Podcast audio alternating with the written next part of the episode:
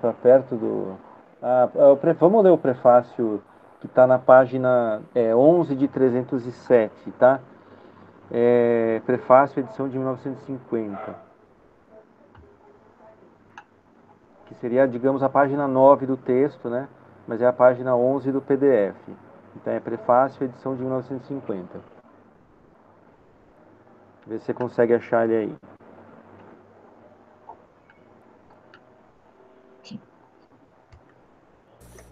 Marcelo, para mim aqui apareceu agora a sua apresentação também. A minha também, mas eu já cancelei a minha. É, para mim também. Eu fixei a do Matheus aqui. É. Caramba.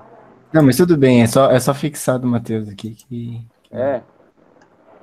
Mas Tá só... bom, eu tentei parar aqui. Uh, de acho. Gente, eu estou usando o sistema. Né, a gente está usando o Google Meet, eu estou usando num notebook do Google, né?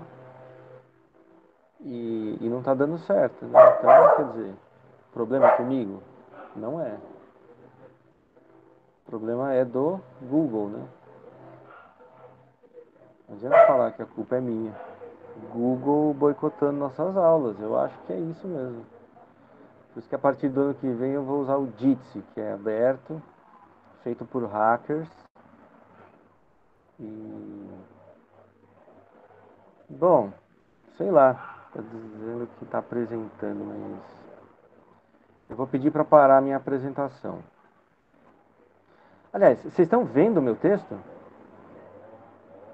Não, só tá Não, uma. é uma- tela preta. Só está atrapalhando vocês, é isso, né?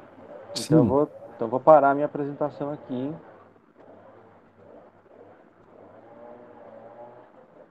Para tentar não atrapalhar a apresentação do Matheus. E aí parar a apresentação. Para tudo aqui. Apresentação.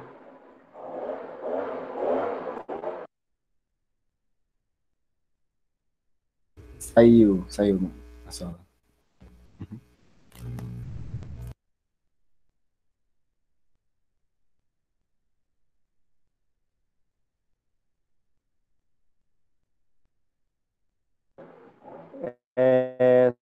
Saiu a minha, mas vocês estão vendo a do Matheus? Eu não- Eu não estou vendo a dele aqui no meu celular.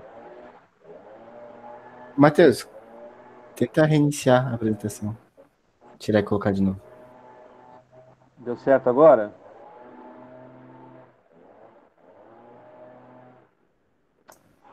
Bom, eu vou, eu vou, eu vou sair do meu. Eu vou ficar no meu Google só do, do celular, então. Eu vou só ler o texto aqui na, na- no, no meu notebook aqui para tentar não, não entrar em conflito um com o outro aqui.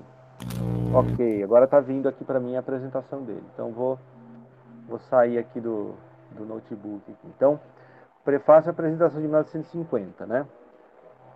A Margaret Mead ela é uma, é uma autora é, que ficou assim, por causa desse trabalho, né, ela se tornou uma, um nome polêmico, né?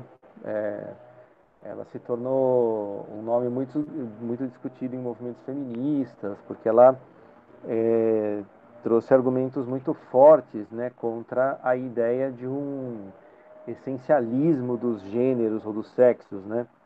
E esse, esse trabalho dela aqui foi um trabalho no qual ela, ela lançou argumentos né, fortes contra, contra essa contra a defesa de que né, os, o sexo masculino e feminino teriam características próprias, essenciais. assim. Então ela diz assim nesse prefácio, né? Dos meus livros é este o menos compreendido, por isso dediquei algum cuidado em tentar entender por quê. Eis as dificuldades eh, tais como as vejo. Em 1931, pus-me em campo para estudar um problema: o condicionamento das personalidades sociais dos dois sexos. Esperava que semelhante investigação lançaria certa luz sobre as diferenças de sexo. Após dois anos de trabalho, verifiquei que o material reunido esclarecia antes as diferenças de temperamento, isto é, diferenças entre dons individuais inatos, sem consideração de sexo.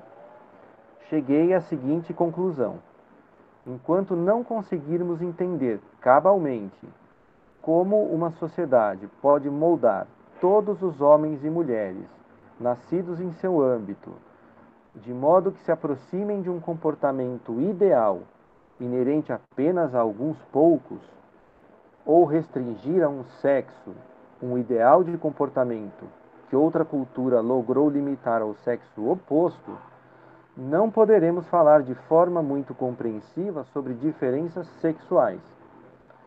Todavia, depois que este livro veio a público, e muitas vezes a partir de então, particularmente talvez com a publicação de Male and Female, onde discuti diferenças sexuais, tenho sido acusada de que, ao escrever sexo e temperamento, acreditava não existirem tais diferenças. Em segundo lugar, conforme julgam alguns leitores, meus resultados formam um padrão bonito demais. Aqui, procurando reconhecidamente alguma luz sobre a questão das diferenças sexuais, encontrei três tribos, todas convenientemente situadas dentro de uma área de 100 milhas.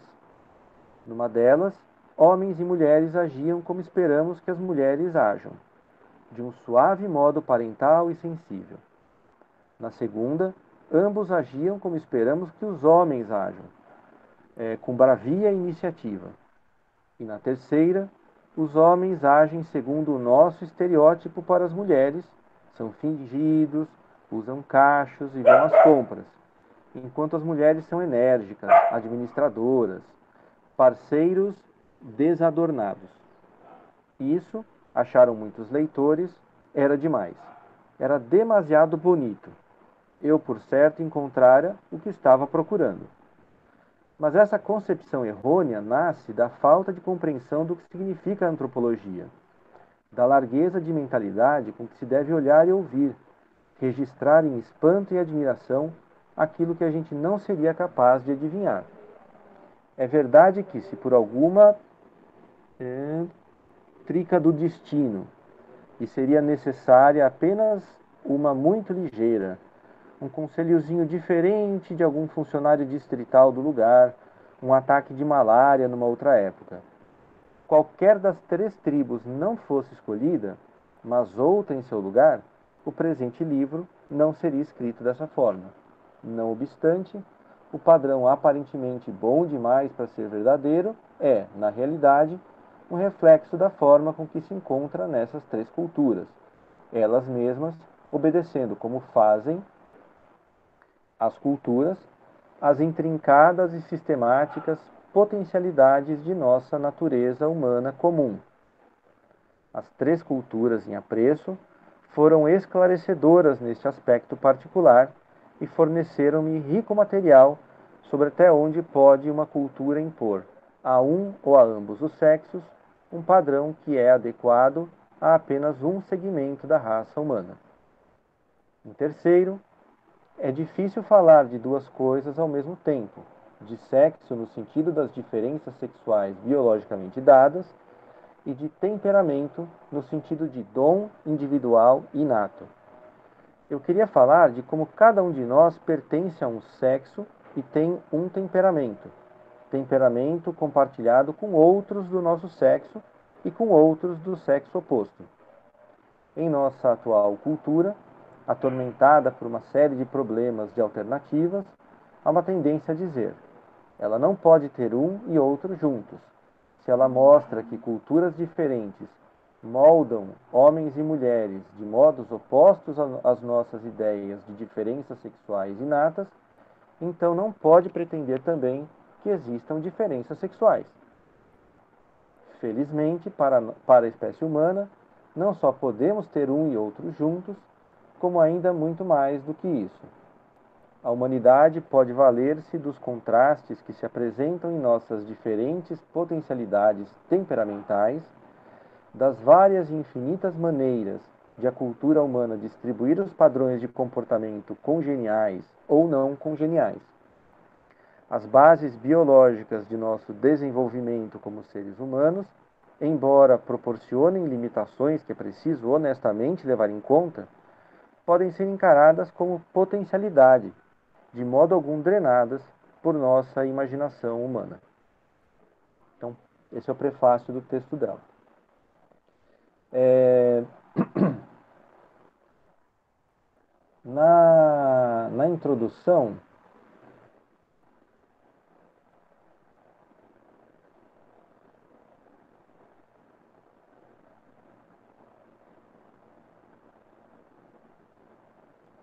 eu vou ler um, um, um primeiro e segundo parágrafo, né? É, um trechinho do segundo, na verdade. Então é ok. Eu vi que o Mateus já pôs aí também, né?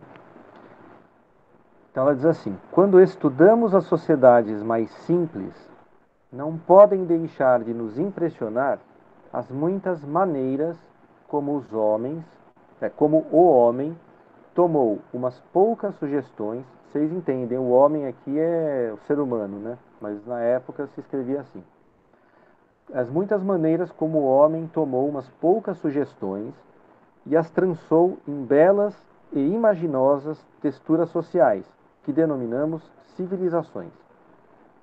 Seu ambiente natural muniu-o de alguns contrastes e periodicidades notáveis.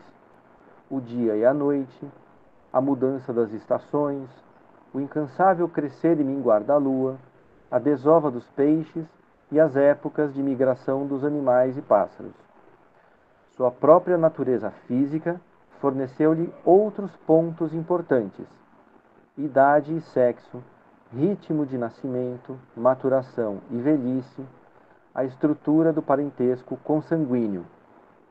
Diferenças entre um e outro animal, entre um e outro indivíduo, diferenças em ferocidade ou em mansidão, em coragem ou em esperteza, em riqueza de imaginação ou em perseverante obtusidade, todas proporcionaram sugestões a partir das quais foi possível desenvolver as ideias de categoria e casta, de sacerdócios especiais, do artista e do oráculo. Trabalhando com novelos tão universais e tão simples como esses, o homem construiu para si mesmo uma trama de cultura, em cujo interior cada vida humana foi dignificada pela forma e pelo significado. O homem não se tornou simplesmente um dos animais que se acasalavam, lutavam por seu alimento e morriam, mas um ser humano, com um nome, uma posição e um Deus. Cada povo constrói essa tessitura de maneira diferente, escolhe alguns novelos e ignora outros, acentua um setor diferente da gama total das potencialidades humanas. Onde uma cultura emprega, por trama principal, o ego vulnerável, pronto a sentir-se insultado ou a sucumbir de vergonha, é, outra escolhe a coragem inflexível, e mesmo de forma que não haja covardes reconhecidos, pode, como Cheyenne, inventar uma posição social especialmente complicada para os supermedrosos. Cada cultura simples e homogênea pode dar largas somente a alguns dos diversos dotes humanos, desaprovando ou punindo outros demasiado antitéticos ou por demais desvinculados de seus assentos principais para que encontrem lugar entre suas paredes. Tendo originalmente tirado seus valores dos valores caros a alguns temperamentos humanos e estranhos a outros, na, a, na cultura, ou a cultura incorpora esses valores cada vez mais firmemente à sua estrutura, a seus sistemas político e religioso, à sua arte e sua literatura. Cada geração nova é amoldada firme e definitivamente às tendências dominantes. Nessas circunstâncias, assim como cada cultura cria de modo distinto a tessitura social em que o espírito humano pode enredar-se com segurança e compreensão, classificando, recompondo e rejeitando fios na tradição histórica que ele compartilha com vários povos vizinhos. Só, só um segundo. Só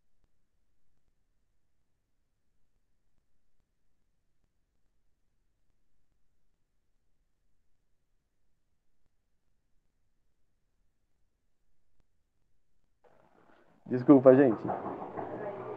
É, então, Nessas circunstâncias, né, assim como cada cultura cria de modo distinto a tessitura social em que o espírito humano pode enredar-se com segurança e compreensão, classificando, recompondo e rejeitando fios na tradição histórica que ele compartilha com vários povos vizinhos, pode inclinar cada indivíduo nascido dentro dela a um tipo de comportamento que não reconhece idade, nem sexo, nem tendências especiais como motivos para a elaboração diferencial. Ou então, uma cultura apodera-se dos fatos realmente óbvios de diferença de idade, sexo, força, beleza, ou das variações inusuais, tal como o pendor nato a visões ou sonhos, e converte-os em temas culturais dominantes. Destarte, sociedades semelhantes às do Maasai e dos Zulus fazem do nivelamento de todos os indivíduos pela idade um ponto básico de organização. E os é, Akikiyu da África Oriental consideram um drama maior a destituição cerimonial da geração mais velha pela mais jovem. Os aborígenes da Sibéria elevaram o indivíduo de instabilidade nervosa à dignidade de xamã, cujos pronunciamentos acreditavam ser de inspiração sobrenatural e constituíam lei para os outros membros mais equilibrados da tribo. Né? Então, é, eu quis ler esses trechos aqui da, da do texto, né, para mostrar um pouco é, o que, que ela está tentando fazer, né, e mostrar que é uma investigação sobre o que seria temperamento. Então, acho que a gente conversou bem rapidamente sobre isso em alguma outra aula, né? A palavra temperamento é uma palavra que vem do Aristóteles, né? E e ela significa mistura. Então, a, o Platão ele defendia que a nossa alma né, tem três partes, que seria uma parte voltada para alimentação, reprodução, né, seria a nossa parte mais animal, digamos assim, é, que é localizada na, na, parte do ventre, da barriga, do, na, a genitália, assim. Então, alma não tem o mesmo sentido que a nossa alma cristã, né? A alma é uma energia para os gregos, né? É uma energia que movimenta o corpo, né? Que anima o corpo, por isso alma, né? Anima, alma que anima, né? Que movimenta um corpo. É uma outra parte da alma humana é localizada para o Platão no peito, assim, e tem uma uma função de defesa, por isso, quando a gente fica é, bravo, irritado, né, é, o nosso coração bate mais rápido, né, porque é essa, essa parte da alma que está sendo ativada, e a função dela é impedir a nossa morte, nos defender. Uma terceira parte da alma que seria localizada na cabeça, que seria a parte intelectiva ou racional, e que para o Platão deveria dominar as outras duas significa que para o Platão existe um único tipo de ser humano ideal, que é aquele ser humano no qual a parte intele intelectual domina as outras duas. Quando uma alma né, é organizada de tal forma que a parte apetitiva, que é a mais animal, né, ou a parte irascível, que é essa intermediária, né, essa do, do meio, quando uma dessas duas domina, essa pessoa não é virtuosa Virtude é quando a razão domina. O Aristóteles, né, seguidor do Platão, era filho de médico. E ele entendia muito melhor o funcionamento do corpo humano do que o Platão. Então, o Aristóteles propôs uma nova teoria da alma. Né? Ele supunha que o nosso corpo ele é formado é, é, por uma série, enfim, de órgãos que produzem fluidos, né, que produzem sucos é, sendo que desses sucos, quatro seriam os principais, né? É, sangue, bilis e, e, e, mais outros dois, agora não me, não me recordo. E o Aristóteles supunha que cada um de nós nasce com uma, uma quantidade de produção desses sucos diferente. É, então, pessoas que são é, que, que produzem muita, muito sangue, por exemplo, é, acabam tendo um tipo de comportamento, de padrão, de, de, de comportamento, de pensamento, diferente de pessoas que produzem muita bilis. Né? É, isso leva essas pessoas a terem comportamentos e pensamentos diferentes. A gente diria hoje personalidades diferentes. Então o Platão, o Aristóteles supunha, né, que dependendo do jeito como esses sucos se misturam, ou seja, como eles são temperados, né, nós temos quatro possibilidades diferentes de temperamentos: colérico, sanguíneo, melancólico. É, daí surge toda a teoria da personalidade que a gente tem, inclusive até hoje, né, que surge do, do Aristóteles propondo que existem tipos de temperamentos inatos diferentes para o ser humano. A Margaret Mead, ela está estudando o tema do temperamento, né? Então, é, ela está aqui no, no, começo dizendo para a gente, né? ela está interessada em saber quais são os dons individuais inatos que nós temos, ou que de certa forma nascem né, conosco. É, mas a maneira como ela é, pensa sobre isso, né? E o tema do temperamento é muito curioso, né? Porque ela diz assim que a, a, humanidade, né? Os vários, os vários povos, né? É, para a gente compreender como se organizam, a gente não pode desconsiderar a natureza. Então a gente tem que considerar que a natureza existe. Né? Por exemplo, a gente sabe que existem regularidades naturais como dia e noite, as estações do ano, é, o desenvolvimento físico, né? Criança, adolescente, adulto, velho, né? A morte é uma regularidade natural. Mas ela vai dizer que as várias culturas tomam essas regularidades naturais é, e incorporam e, e, e, e, tramam essas regularidades, criando padrões culturais que podem ser muito diferentes uns dos outros.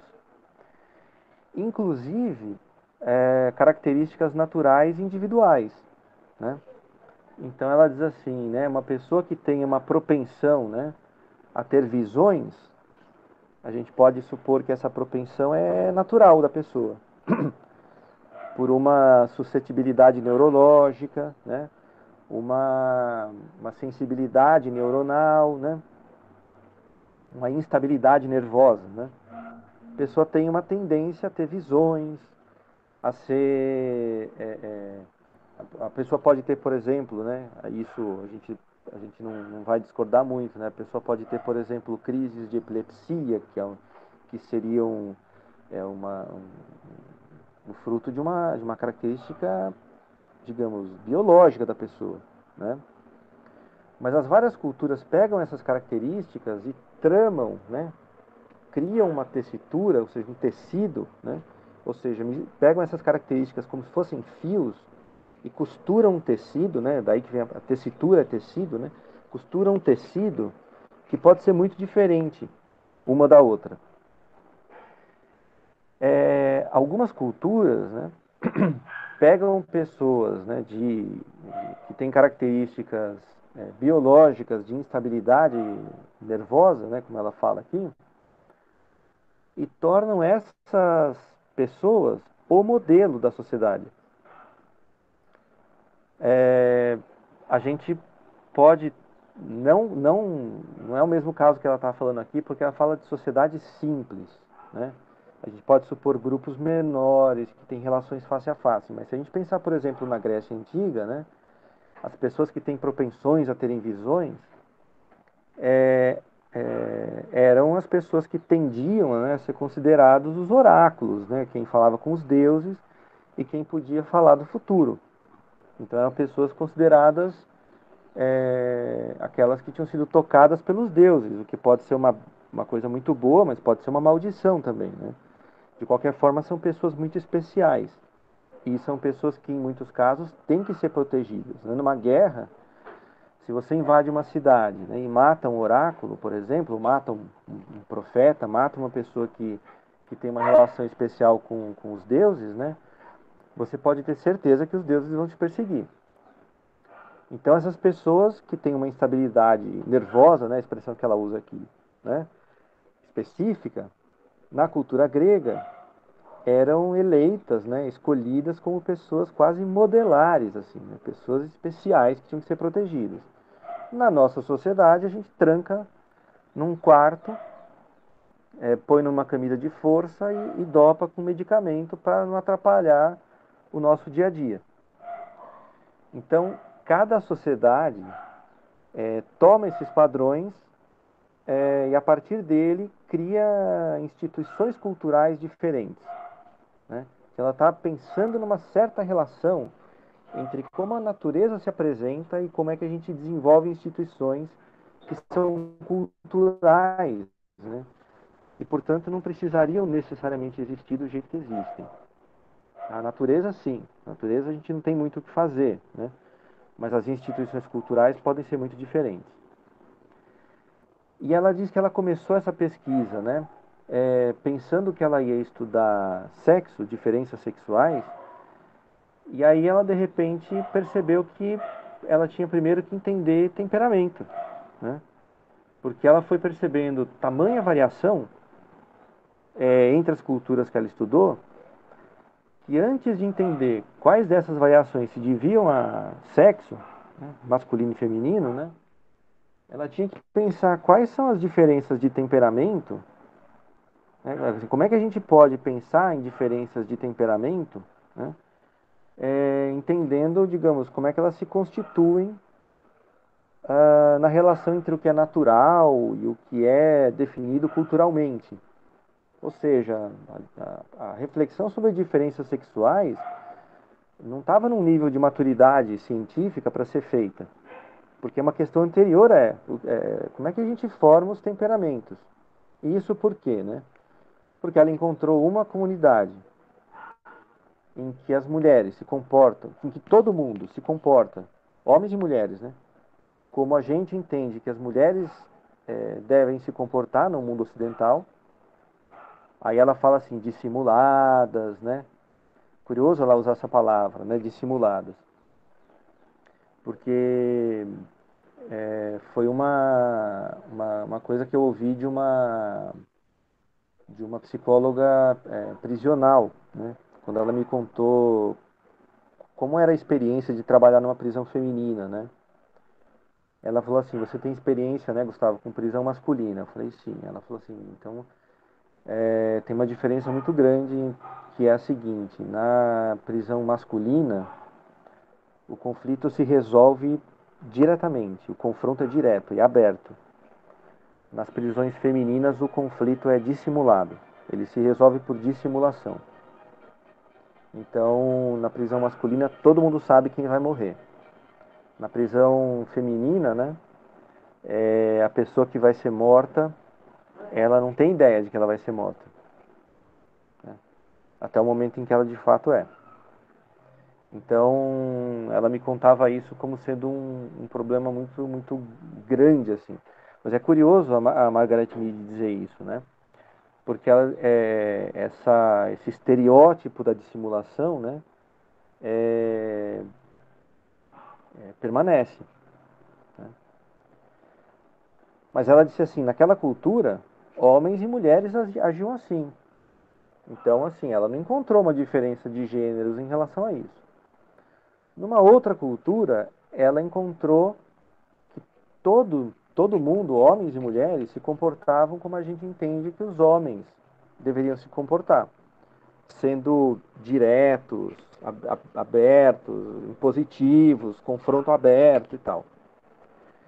E numa terceira cultura, ela encontrou uma inversão das expectativas em relação ao, ao sexo. Né? Ela encontrou uma cultura em que as mulheres eram muito diretas, eram as gestoras, era quem mandava, e os homens eram, digamos, dissimulados, eram submissos, né? Então, quando ela encontrou essas diferenças, o que, que ela pensou, né? Antes da gente saber, né? Quais dessas diferenças se devem às determinações biológicas do sexo, a gente precisa saber como é que se forma o temperamento de alguém. Ou seja, quais características de comportamento de uma pessoa se devem, de fato, né, a essa origem biológica, assim, e de que maneira essas características são, são articuladas nas instituições sociais. Por quê? Né? Porque ela vai dizer mais para frente, né? É, as instituições culturais, sociais, culturais, né? Elas acabam tendo depois uma, uma força impositiva sobre as pessoas. Então, é, em alguma, ela vai, ela vai mencionar uma cultura, né? Em que crianças que nascem com o cordão umbilical amarrado no pescoço são consideradas grandes, grandes artistas, a gente diria artistas plásticos, né? desenhistas, pintores e tal. Então, são as pessoas que sabem desenhar bem.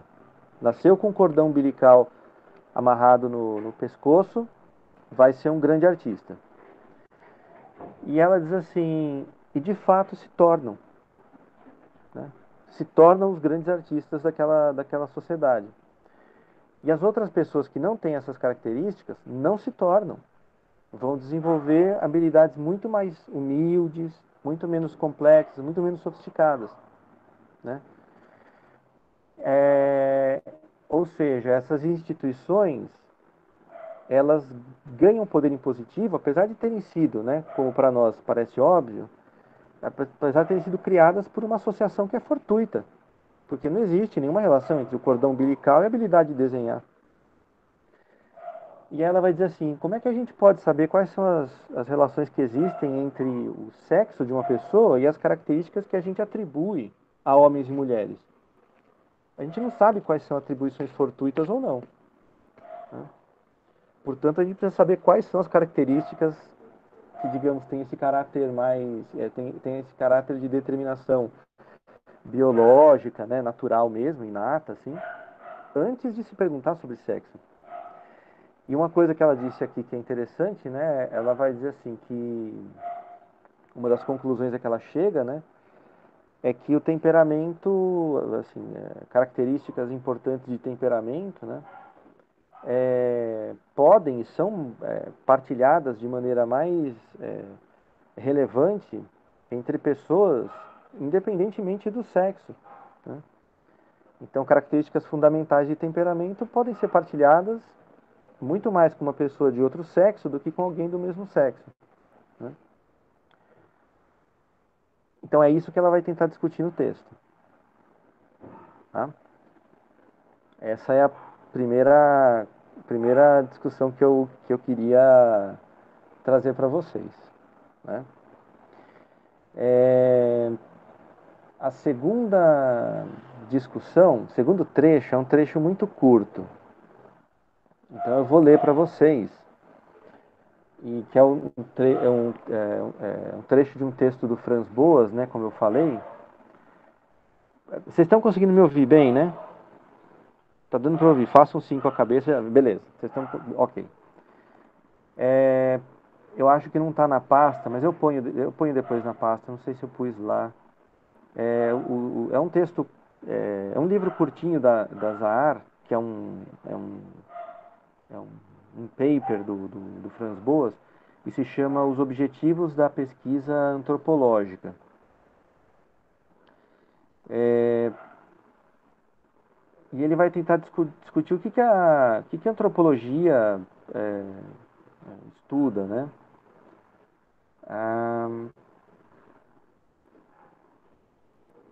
Eu acho que eu talvez leia o começo desse texto aqui.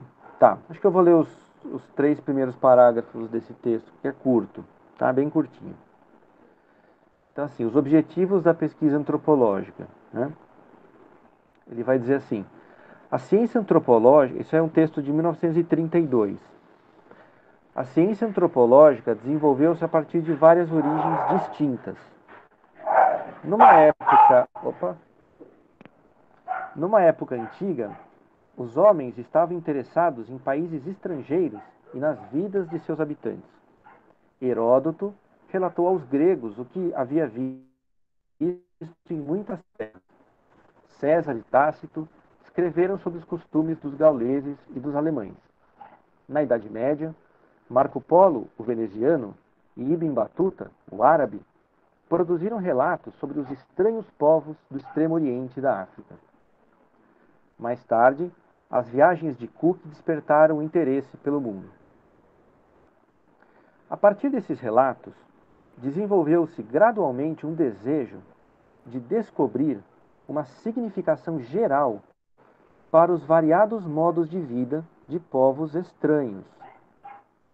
No século XVIII, Rousseau, Schiller e Herder tentaram construir, a partir dos relatos de viajantes, um esboço da história da humanidade. Fizeram-se tentativas mais sólidas por volta de meados do século XIX, quando foram escritos os trabalhos abrangentes de Klein e de Weitz. Os biólogos passaram a dirigir seus estudos no sentido de compreender as variedades das formas humanas. Linneu, Blumenbach e Camper são alguns dos nomes que se tornaram proeminentes como os primeiros investigadores dessas questões, as quais receberam um estímulo inteiramente novo quando as interpretações de Darwin sobre a instabilidade das espécies foram aceitas pelo mundo científico. O problema da origem do homem e de seu lugar no reino animal tornou-se o principal objeto de interesse. Darwin, Huxley e Haeckel são nomes que se destacam como representantes desse período. Mais recentemente ainda, o estudo intensivo da hereditariedade e da mutação tem dado um novo aspecto à investigação sobre a origem e o significado de raça. O desenvolvimento da psicologia fez surgir novos problemas levantados pela diversidade de grupos sociais e raciais da humanidade. A questão das características mentais das raças, que num período anterior havia se tornado objeto de discussão com métodos inteiramente inadequados, em grande medida estimulados pelo desejo de justificar a escravidão, foi retomada com as técnicas mais requintadas da psicologia experimental. Atualmente, tem-se prestado particular atenção ao status mental do homem primitivo e da vida mental sob condições patológicas os métodos da psicologia comparativa não se restringem apenas ao homem. Muita luz se pode lançar sobre o comportamento humano a partir do estudo dos animais. Agora, tenta-se desenvolver uma psicologia genética. Aí ele vai falar sobre a, a sociologia, economia, ciência política, né? E ele diz assim: com essa desorientadora variedade de abordagens, todas elas lidando com formas raciais e culturais, torna-se necessário formular claramente quais são os objetivos que buscamos alcançar com o estudo da humanidade. Talvez possamos definir melhor o nosso objetivo como uma tentativa de compreender os passos pelos quais o homem tornou-se aquilo que é, biológica, psicológica e culturalmente. Desse modo, fica claro desde logo que nosso material precisa necessariamente ser histórico, no sentido mais amplo do termo. Cumpre que ele inclua a história do desenvolvimento da forma corporal do homem de suas funções fisiológicas, sua mente e sua cultura. É assim que ele, ele apresenta é, o objetivo da, da antropologia. Então, a gente tem dois textos, né? É, a Margaret Mead, uma, uma antropóloga um pouco mais jovem, né, do que o Franz Boas, né? É, mais dois textos ali da, do início da antropologia, ali década de 30, né? Início da antropologia do século 20, né? É um momento de efervescência da antropologia. E os dois textos tratando de temas que tangenciam bem de perto, né? É, questões da psicologia. Nos dois casos, né? No caso do temperamento, um tema que sempre foi considerado um tema eminentemente psicológico, né? E no caso do Franz Boas, ele definia antropologia é, fazendo referência né, no, no, momento de definir, né? pelo menos no comecinho aqui da apresentação da definição dele, né? lançando mão da, dos estudos que estavam sendo feitos na década de 30 no campo da, da psicologia dos povos. Né? Então, a minha pergunta para vocês é um pouco assim: o que, que parece para vocês de semelhante, diferente? É a mesma coisa? É, antropologia parece ser uma psicologia social, assim, no fundo. Psicologia social talvez seja uma antropologia, no fundo.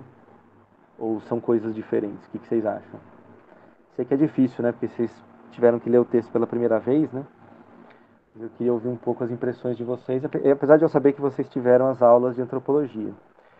E depois ouvir também um pouco a impressão da Laís, né? Enfim, é isso. O que, vocês acham?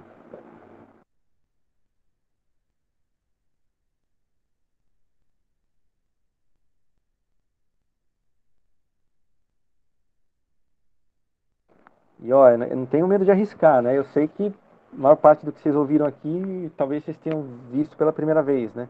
Teve um ano, alguns anos atrás, os, os, os alunos falaram que estudaram, né? Margaret Mead na introdução à antropologia na, na FEFELESH. Então, não sei se vocês leram Margaret Mead, né? É porque os professores mudam os autores de ano para ano lá, né?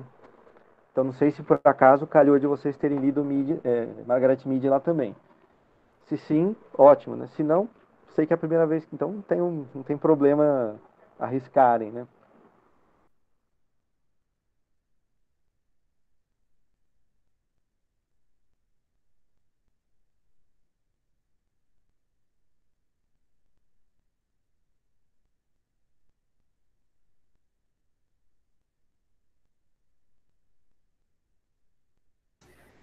Ok, posso tentar me arriscar. Depois eu quero ouvir o Matheus também, sim. É, eu não sei, eu tenho a impressão um pouco de que. Acho que a gente fez o encerramento do curso de antropologia ontem, né? E, e um pouquinho foi discutido desse sair da posição da zona de conforto, da gente trazer alguns questionamentos a mais, mais profundos, assim, no sentido de quanto que isso pode ser quanto que isso pode. quanto que isso é determinado. É... Quanto que a gente também não está enviesado em ver alguma coisa, né? Eu acho que a antropologia traz esse olhar, é, talvez um pouquinho mais questionador de, de, do que a psicologia social também pode oferecer, porque, porque eu vejo que a gente está baseado em uma certa em um certo hall de autores, assim, né? Nessa limitação dos autores, em que a gente se baseia na psicologia ocidental e que a gente faz todo esse pensamento da ciência ocidental. E eu acho que a antropologia consegue trazer essa profundidade de pensar, olha, talvez a gente também tenha que repensar se esse nosso jeito de fazer psicologia também é uma coisa que a gente não, não pode questionar, sabe? Porque é, é, como que o olhar de outras culturas pode proporcionar um enriquecimento no olhar da nossa, né? De modo que a gente possa enxergar os fenômenos sociais que a psicologia social estuda através de outras visões, de outras interpretações que podem também ser cabíveis para o estudo das interações e para o estudo do que, que a gente vê nas instituições e quanto que isso realmente impacta na, na, nas micro-interações, então a gente tem um outro olhar das macro-interações, a gente vai vindo para o micro já de um olhar diferenciado, comparativo com outras culturas, podendo ver o, o que realmente significa alguns conceitos que a gente delimita, né? A gente fecha em algumas caixinhas, tipo homem e mulher, e quanto que isso não pode ser rompido, a gente fazendo uma comparação com a forma com que outras sociedades se estruturem, como que elas se desenvolveram dentro da sua cultura, na sua biologia e dentro de todo o contexto que envolve, né? Acho que é mais ou menos isso que eu arriscaria falar. Muito bom, André, muito bom. Gostei, acho, acho É, essa é uma, é uma questão é, realmente fundamental, assim, né? Eu, quando a gente lê o, o Myers, né, é, eu falei brincando, assim, de, do que, que os, os psicólogos sociais norte-americanos costumam considerar como estudos interculturais, né, que é comparar americanos e japoneses, né, assim, americano é individualista, japoneses são coletivistas, pronto, é isso, essas são as diferenças culturais, né, é, que é, uma, assim, é muito pouco, né, se a gente for considerar a variedade cultural que o mundo apresenta, né, é, e que hoje em dia talvez até já nem seja mais isso que eles estejam fazendo, né, talvez estejam enfatizando os chineses, sei lá, né, mas é, é, de fato é, eu acho que não tem muita dúvida, né, de que a psicologia ela, ela se desenvolveu com um olhar muito centrado né, em, em, nas sociedades ocidentais, né? E a antropologia, especialmente assim, no século XX, ela foi importantíssima né, para a psicologia é, sair da zona de conforto em que ela se encontrava. Então, claro que antes né, a antropologia já vinha sendo fundamental para as reflexões em, em, filosofia política, filosofia social até, né, e, em geral, né. Mas, mas se a gente pensar, por exemplo, como ler antropologia mudou a psicanálise, para dar um exemplo simples, né? É, é, não há dúvida, né? De que provocou uma, uma reverberação incrível na psicologia. Então, essa é uma distinção importantíssima. Né? O que mais vocês pensaram?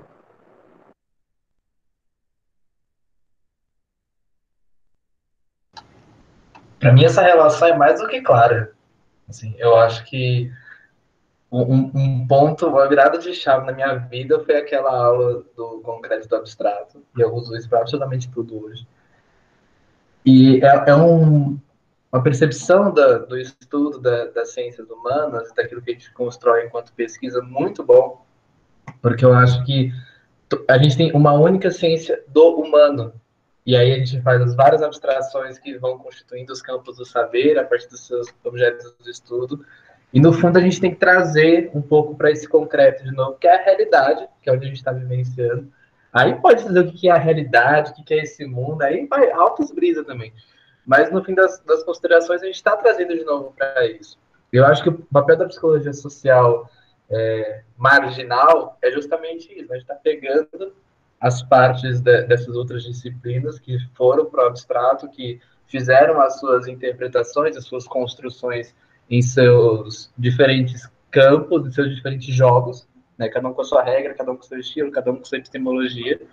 Só que agora a nossa missão enquanto psicologia social é trazer para cá de novo, né? Trazer para esse concreto, para aquilo que a gente estava observando em primeiro, e a antropologia é uma ferramenta muito potente nesse sentido. Ontem, no encerramento do curso, falei que a grande lição que fica para mim é que a antropologia nos ensina que não somos deuses, né? que a gente não tem é, a resposta pronta e a solução pronta e a universalidade pretensa de dizer que, olha, como o mundo, o mundo é como eu vejo. Mas quem disse, meu amor? Você é fruto do máximo da sociedade ocidental, que é um uma, uma achada, assim, um caos entre três cidades que fizeram aquilo que, por acaso, tinham mais arma.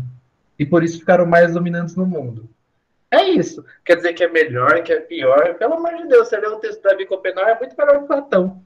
Muito bem entendido, muito mais fofo. Então, assim, no, no, a gente perde essa, essa gradação de valor, de considerar que nós somos os grandes intérpretes, porque a, a própria consideração do diferente traz esse dado de, um, de uma alteridade baseada no valor, né? Ah, eu reconheço que é diferente, mas é claro que a gente é melhor.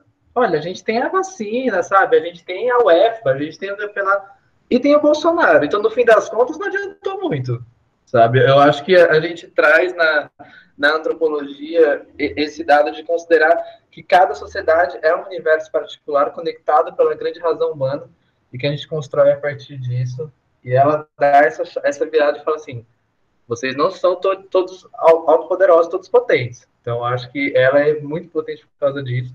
E essa relação com a psicologia social é muito clara para mim, porque a antropologia ela deu a, a base de falar: olha, Vamos trazer para o concreto. Mas que concreto é esse? Também não é um concreto universalmente partilhado. É o concreto de cada sociedade, cada microcosmos, e cada realidade vai ter a sua própria constituição. Então é muito, muito potente. Eu acho que essa relação é muito clara. Muito legal, Matheus. É... Assim, eu penso nessa relação um pouco por aí mesmo, assim. É, tenho sei que é uma forma assim muito específica assim de pensar, mas é, eu tenho a, a, impressão de que o, que a gente chama de, de é, psicologia social é esse esforço, né, de, de, é, pegar essas, essas abstrações que, que a ciência vai fazendo a respeito né, da, da existência humana, do humano, e, e tentar reconstituí-las na, na existência na existência concreta cotidiana, assim. Tem uma acho que tem uma, uma, um aspecto aí do que você falou, né, que também me parece bem importante que que eu não falei antes porque eu queria ouvir o que, vocês iam falar, assim, mas é, como essas distinções que a gente vai fazendo entre as várias é, áreas do conhecimento, né, elas vão se tornando é, borradas, assim, de, é, dependendo do tema que você escolhe estudar, é muito difícil você posicionar num campo ou em outro do conhecimento e, no final das contas, é, essas distinções entre ciências, assim, elas acabam parecendo mais uma, uma diferença de ênfase em algum aspecto da existência humana do que propriamente uma separação radical de objetos. Assim. Então, é, eu tenho, eu tendo a, a, a, ir por aí também. Eu acho que a antropologia, para nós na, na psicologia, ela é fundamental para tirar a gente de fato do lugar de conforto. Acho que ela, ela exerce essa, é, diria, essa função assim é, histórica, né? É, e acho que uma das consequências disso é a gente perceber que é, qualquer reconstrução que a gente faça né, desse, dessas várias ciências, assim, ela sempre vai estar determinada por, por uma visão de mundo específica que é nossa, né? E que pode ser muito variada de uma realidade para outra, né? Então, sempre, assim, eu, Acho que eu já falei para vocês como eu fiquei espantado, né, quando eu, eu comecei a conversar com um, um, pajé, né, um xeramói, é, sobre a teoria da alma guarani, assim, né? É, ele começou a explicar o que, que acontecia, assim, como é que funciona a alma, né? o espírito, assim, ele, ele não chamou de alma, mas chamou de espírito e tal. E como é uma, é uma forma completamente diferente de pensar o que seria a alma, né? Então, se a gente comparar com, com Platão ou Aristóteles, por exemplo, é, é uma coisa completamente diferente, assim, né? A gente não tem, não tem muito como... Porque, porque assim, a, a alma é pelo menos dupla, né? E ela não é estável ao longo da vida, então você pode, você pode ter a alma com você, você pode não ter mais a alma, a alma com você, você pode estar vivo e não ter a alma. A sua alma pode estar com Yanderu e você está digamos, você continua vivo, mas sua alma não está mais com você. Quando você morre, uma alma sua pode estar com Yanderu, a outra a outra alma não. Pode estar rondando seus parentes e atormentando seus parentes. Aí eu eu achei isso tudo muito é, assim, muito uh, deslocador para mim, né? Porque é uma outra psicologia, né? Por isso eles, eles mudam de nome ao longo da vida, né? Eles não têm um nome só.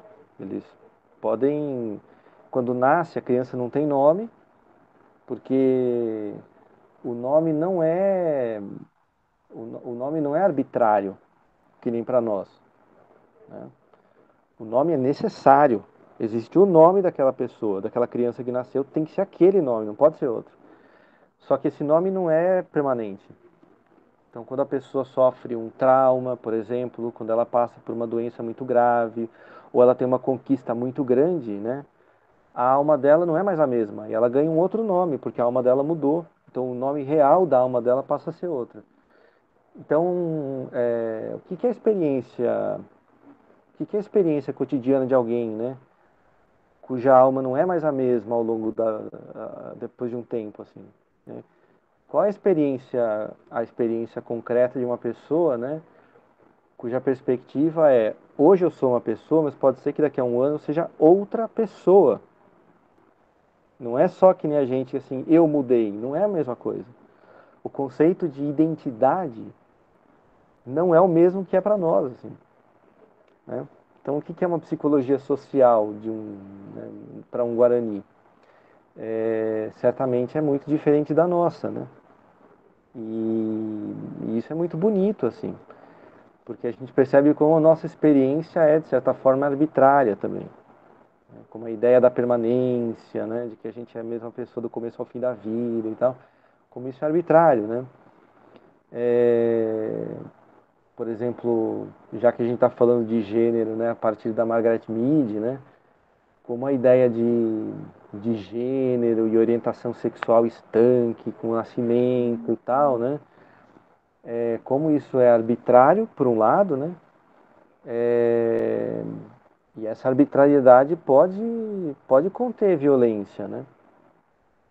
E, e os estudos antropológicos vão elucidando isso, né? Então gostei muito da sua fala, assim. Eu também vou um pouco por aí. Acho que se a gente pensar na psicologia social como esse esforço, né, de compreender a experiência concreta é, da existência humana, localizada, né, é, esse contexto cultural e social que, que a antropologia tornou o Ocidente capaz de, de entender minimamente, né, é, se torna absolutamente essencial para que uma psicologia social seja minimamente possível, né? E só para vocês entenderem, quando eu falei assim, será que a psicologia social é um tipo de antropologia? Tem autores que defendem que a, a psicologia social é uma antropologia da, da modernidade ocidental. Tá? Autores da psicologia social, que definem assim. Psicologia social é uma antropologia da, da modernidade ocidental. Eu não diria que é, que é tão simples assim, mas é, dá para entender porque, porque algumas pessoas vão por esse caminho. Obrigado, Matheus. Muito bom. que mais, pessoal? Eu estava pensando um pouco nisso mesmo, assim, que, que eu acho que tem a ver com o que você tinha falado, né, de que às vezes as, a diferença das disciplinas parece uma diferença de ênfase, né, que a antropologia, ela, é, majoritariamente, pelo menos, ela se voltou muito a, a eu não sei como colocar isso, mas vou colocar entre grandes aspas, tribos ou povos é, povos não ocidentais, né? Apesar de que eu já ouvi sobre trabalhos de antropologia que buscam entender o, né, as relações na, na, nossa, na nossa sociedade ocidental, é, eurocêntrica e tal. Mas não sei, fica me parecendo que, que a psicologia, não sei, era só um adendo mesmo, era só acrescentando isso, que realmente me pareceu isso, assim, em grande medida. Porque... Ô Pablo. Oi. É, aí, aí é legal pensar assim, como é que a antropologia estuda, né, é, esses grupos ocidentais, assim. Então, vamos pensar assim, um, um, psicólogo organizacional fazendo um trabalho numa empresa com um grupo, né? E um antropólogo, um antropólogo estudando uma, é, por exemplo, é, puxa, me fugiu o nome agora desse antropólogo que, que é, que criou a ideia de pedaço, meu pedaço, seu pedaço. Ah, esqueci o nome agora. Mas que estudou grupos urbanos é, no Rio, em São Paulo, e fez uma análise de territorialidade né, a partir da, da, da noção de pedaço. Né? Então, assim, que os grupos se definem pela. Alguns grupos se definem pela, por ocuparem certos pedaços, assim. Ele vai estudar grupos negros urbanos, assim, é, a partir dessa noção, né? O que, que caracteriza essa essa visão, né, de, de um estudioso que vem de, de, desse enfoque antropológico? É o José Guilherme Cantor Magnani? Isso, isso. Obrigado. Ah, um Google aqui. Exato, valeu, Magnani. É, então, por exemplo, que, que, caracteriza o esforço dele, né? Assim, o porquê que o esforço dele é marcado pela antropologia? E, por exemplo, um psicólogo organizacional ou um psicólogo que trabalhe com dinâmica de grupo, vai, eu faço uma pesquisação, pensando no Kurt Lewin lá, não necessariamente, né? Deveria estar, tá, mas não necessariamente, né? Valeu, Pablo.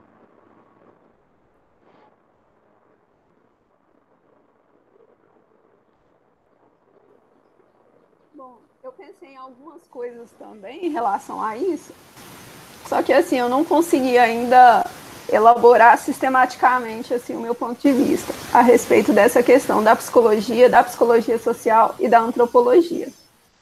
Uma coisa que eu pensei a princípio é que quando a psicologia surge como ciência, ela surge para estudar esse indivíduo ocidental. Já a antropologia para estudar essas sociedades distintas da ocidental. Isso mais no início, né?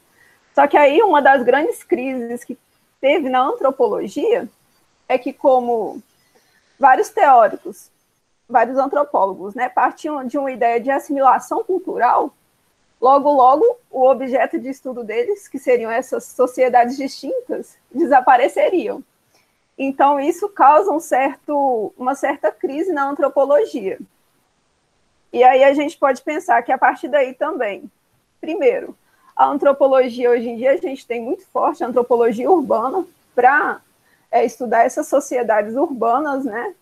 Então ela também se volta para as sociedades ocidentais e em relação a essas sociedades distintas, ela também vai ter que refazer seus métodos para pensar isso. Porque na própria questão dos povos indígenas, no Brasil a gente tem uma diferença muito grande entre. É, tem povos indígenas que eles é, são mais. É, como que eu posso dizer? Hum, tem uma distinção cultural talvez mais, mais clara, assim, mais observável, né? Para uma pessoa que chega e vê. E tem grupos indígenas que são. É, tem menos distinção cultural, assim, se a gente for olhar de, é, a princípio, né? E aí os antropólogos, eles tiveram que se haver com isso também. Como que a gente vai estudar esses grupos indígenas que já estão morando na cidade? Então, eles tiveram que se repensar sua, os seus métodos, a sua ciência, a antropologia como ciência para pensar isso, assim. Essa antropologia que antes era baseada em características diacríticas, por exemplo, é, o indígena que não fala mais um idioma, ou um outro povo que já não fala mais um idioma, não, não vive no contexto rural, digamos assim. A gente ainda pode estudar esses grupos enquanto indígenas, enquanto quilombolas, e aí, então, a, a, a, antropologia ela também teve que se haver com essas mudanças sociais, assim. Então, isso eu acho que vai tornando uma diferença que antes era muito clara entre antropologia e psicologia, acho que elas vão se aproximando. Isso foi uma coisa que eu pensei. A outra coisa que eu pensei também é quando eu fiz mestrado na antropologia, e uma coisa que eles batiam muito na tecla é a questão da relação de pesquisa. Então, assim, para você estudar um grupo, a relação de pesquisa que o pesquisador vai estabelecer com o grupo é fundamental, assim, isso que vai dizer sobre a qualidade do seu trabalho. E isso, se a gente pegar, é, tem vários textos né, de antropólogos clássicos que eles vão descrever justamente como que é essa entrada no campo de pesquisa, como é que você estabelece uma relação de confiança com o grupo. Porque tem vários relatos do antropológicos, né, que os antropólogos chegavam e o grupo falava N coisa que eles faziam que, de fato, depois de anos, eles vão ver que aquilo não correspondia. Então, assim, um dos grandes problemas da antropologia é essa relação de pesquisa. Se for pensar a questão do colonialismo, que os ingleses estudaram a África, estudar vários povos lá, assim, era uma relação desigual e, obviamente, não tinha abertura. Então, eles faziam as pesquisas antropológicas muito assim, é, de uma maneira muito complicada. E aquilo era. Esses trabalhos eram vendidos como que, se não, esse povo é desse jeito. E aí, outros, outros antropólogos né, começaram a questionar essa questão da relação de pesquisa que se estabeleceu para chegar àquele resultado, aquele trabalho. Então, assim, e eu adoro esses trabalhos clássicos, porque, para mim, embora sejam clássicos da antropologia, acho que a psicologia social pode reivindicar isso, assim, sem sombra de dúvidas, porque são trabalhos que descrevem a interação social. Então, assim, eu, eu tenho até dois trabalhos que eu separei. Um é muito famoso, que é do Bergman, que é sobre controles de impressão numa aldeia do Himalaia. Ele foi pesquisar um pequeno povoado né, na Índia, e aí ele tinha um, um assistente de pesquisa. Lembrando que os antropólogos nessa época, assim, metade do século passado, eles não dominavam as línguas locais, então eles sempre conseguiam um assistente de pesquisa para auxiliá-los nesse trabalho. Então ele tinha um, um, um, assistente de pesquisa que era de uma casta mais alta. Então os espaços que ele conseguiu acessar eram muito restritos, assim. E a visão que ele tinha das outras castas também era a partir da visão das castas mais altas. O assistente de pesquisa dele adoeceu. Ele ficou assim naquela crise, nossa, vou ter que voltar para casa, não tem mais como fazer minha pesquisa. E aí ele contratou outro assistente de pesquisa, que era que não era de nenhuma das castas, ele não tinha muito essa relação. E aí ele adentrou para outros espaços nessa comunidade, nesse povo a pesquisa dele fala de uma realidade completamente distinta. Teve um outro antropólogo famoso que pesquisou nessa região, pesquisou esse povo, e são dois trabalhos distintos. O que, que a gente pode falar disso? É pela qualidade? Não, é pela relação de pesquisa que eles estabeleceram, pela interação. E é tipicamente, isso aí é um objeto de estudo da psicologia social. Se a gente quisesse pegar esse trabalho, ao menos eu não veria lendo assim, eu, eu vejo que é um trabalho clássico de psicologia social. Um outro trabalho também, que é da antropologia, que é Briga de Galos do Geertz, Clifford Geertz, que é um antropólogo que ele também foi pesquisar um, um, um determinado grupo, né? E ele não estava tendo, ele e a esposa, aliás, foram pesquisar esse grupo. E ele não estava tendo nenhuma abertura com esse povo para ele conduzir o trabalho dele. E aí ele foi, ele sabia que eles gostavam, os balineses gostavam de é, brigas de galo, e ele foi. E lá, no meio da briga de galos, a polícia chegou, porque era proibido. E ele correu junto com as pessoas e acabou se escondendo junto com elas. Para onde elas correram, ele, ele correu, né, esse, esse casal de antropólogos. E aí ele se escondeu. E ali que começou a relação de pesquisa dele, porque aí o pessoal começou a falar assim: Poxa, mas vocês não eram daqui, vocês podiam simplesmente ter falado com a polícia, vocês não precisavam de ter corrido. E a partir disso, né, dessa interação que ele teve, dessa interação inicial com o grupo, que foi possível ele conduzir a pesquisa dele. Então, esses dois trabalhos são clássicos e eles não descrevem a pesquisa em si, eles descrevem só essa relação de pesquisa, que foi tipo o achado da antropologia. São dois trabalhos clássicos. Esse, esse do Goethe, eu nunca li o restante do trabalho, porque o clássico é essa briga de galos, ele falar como que ele começou a pesquisa. Então, assim, para mim, a psicologia social, a antropologia, prescinde da. Não, peraí. Depende da psicologia social para fazer um bom trabalho, assim. É, é imprescindível a psicologia social para um trabalho antropológico de campo. Acho que foi essas duas coisas que eu pensei, assim, a respeito disso. Muito legal, Laís. Muito legal. É, acho que eu acho que sim, acho que são é, questões é, bem é, centrais, né, para essa para essa relação assim, né, porque é, eu acho que a, no, no, Brasil assim tem uma certa tendência de, de uma, bom, não é só no Brasil, né, mas mas tem uma certa tendência de uma uma distância entre ciências sociais e psicologia. Então, não é, não é difícil a gente ver trabalhos de, de ciências sociais que quando tem que se referir à psicologia, se referem com ressalvas. Né?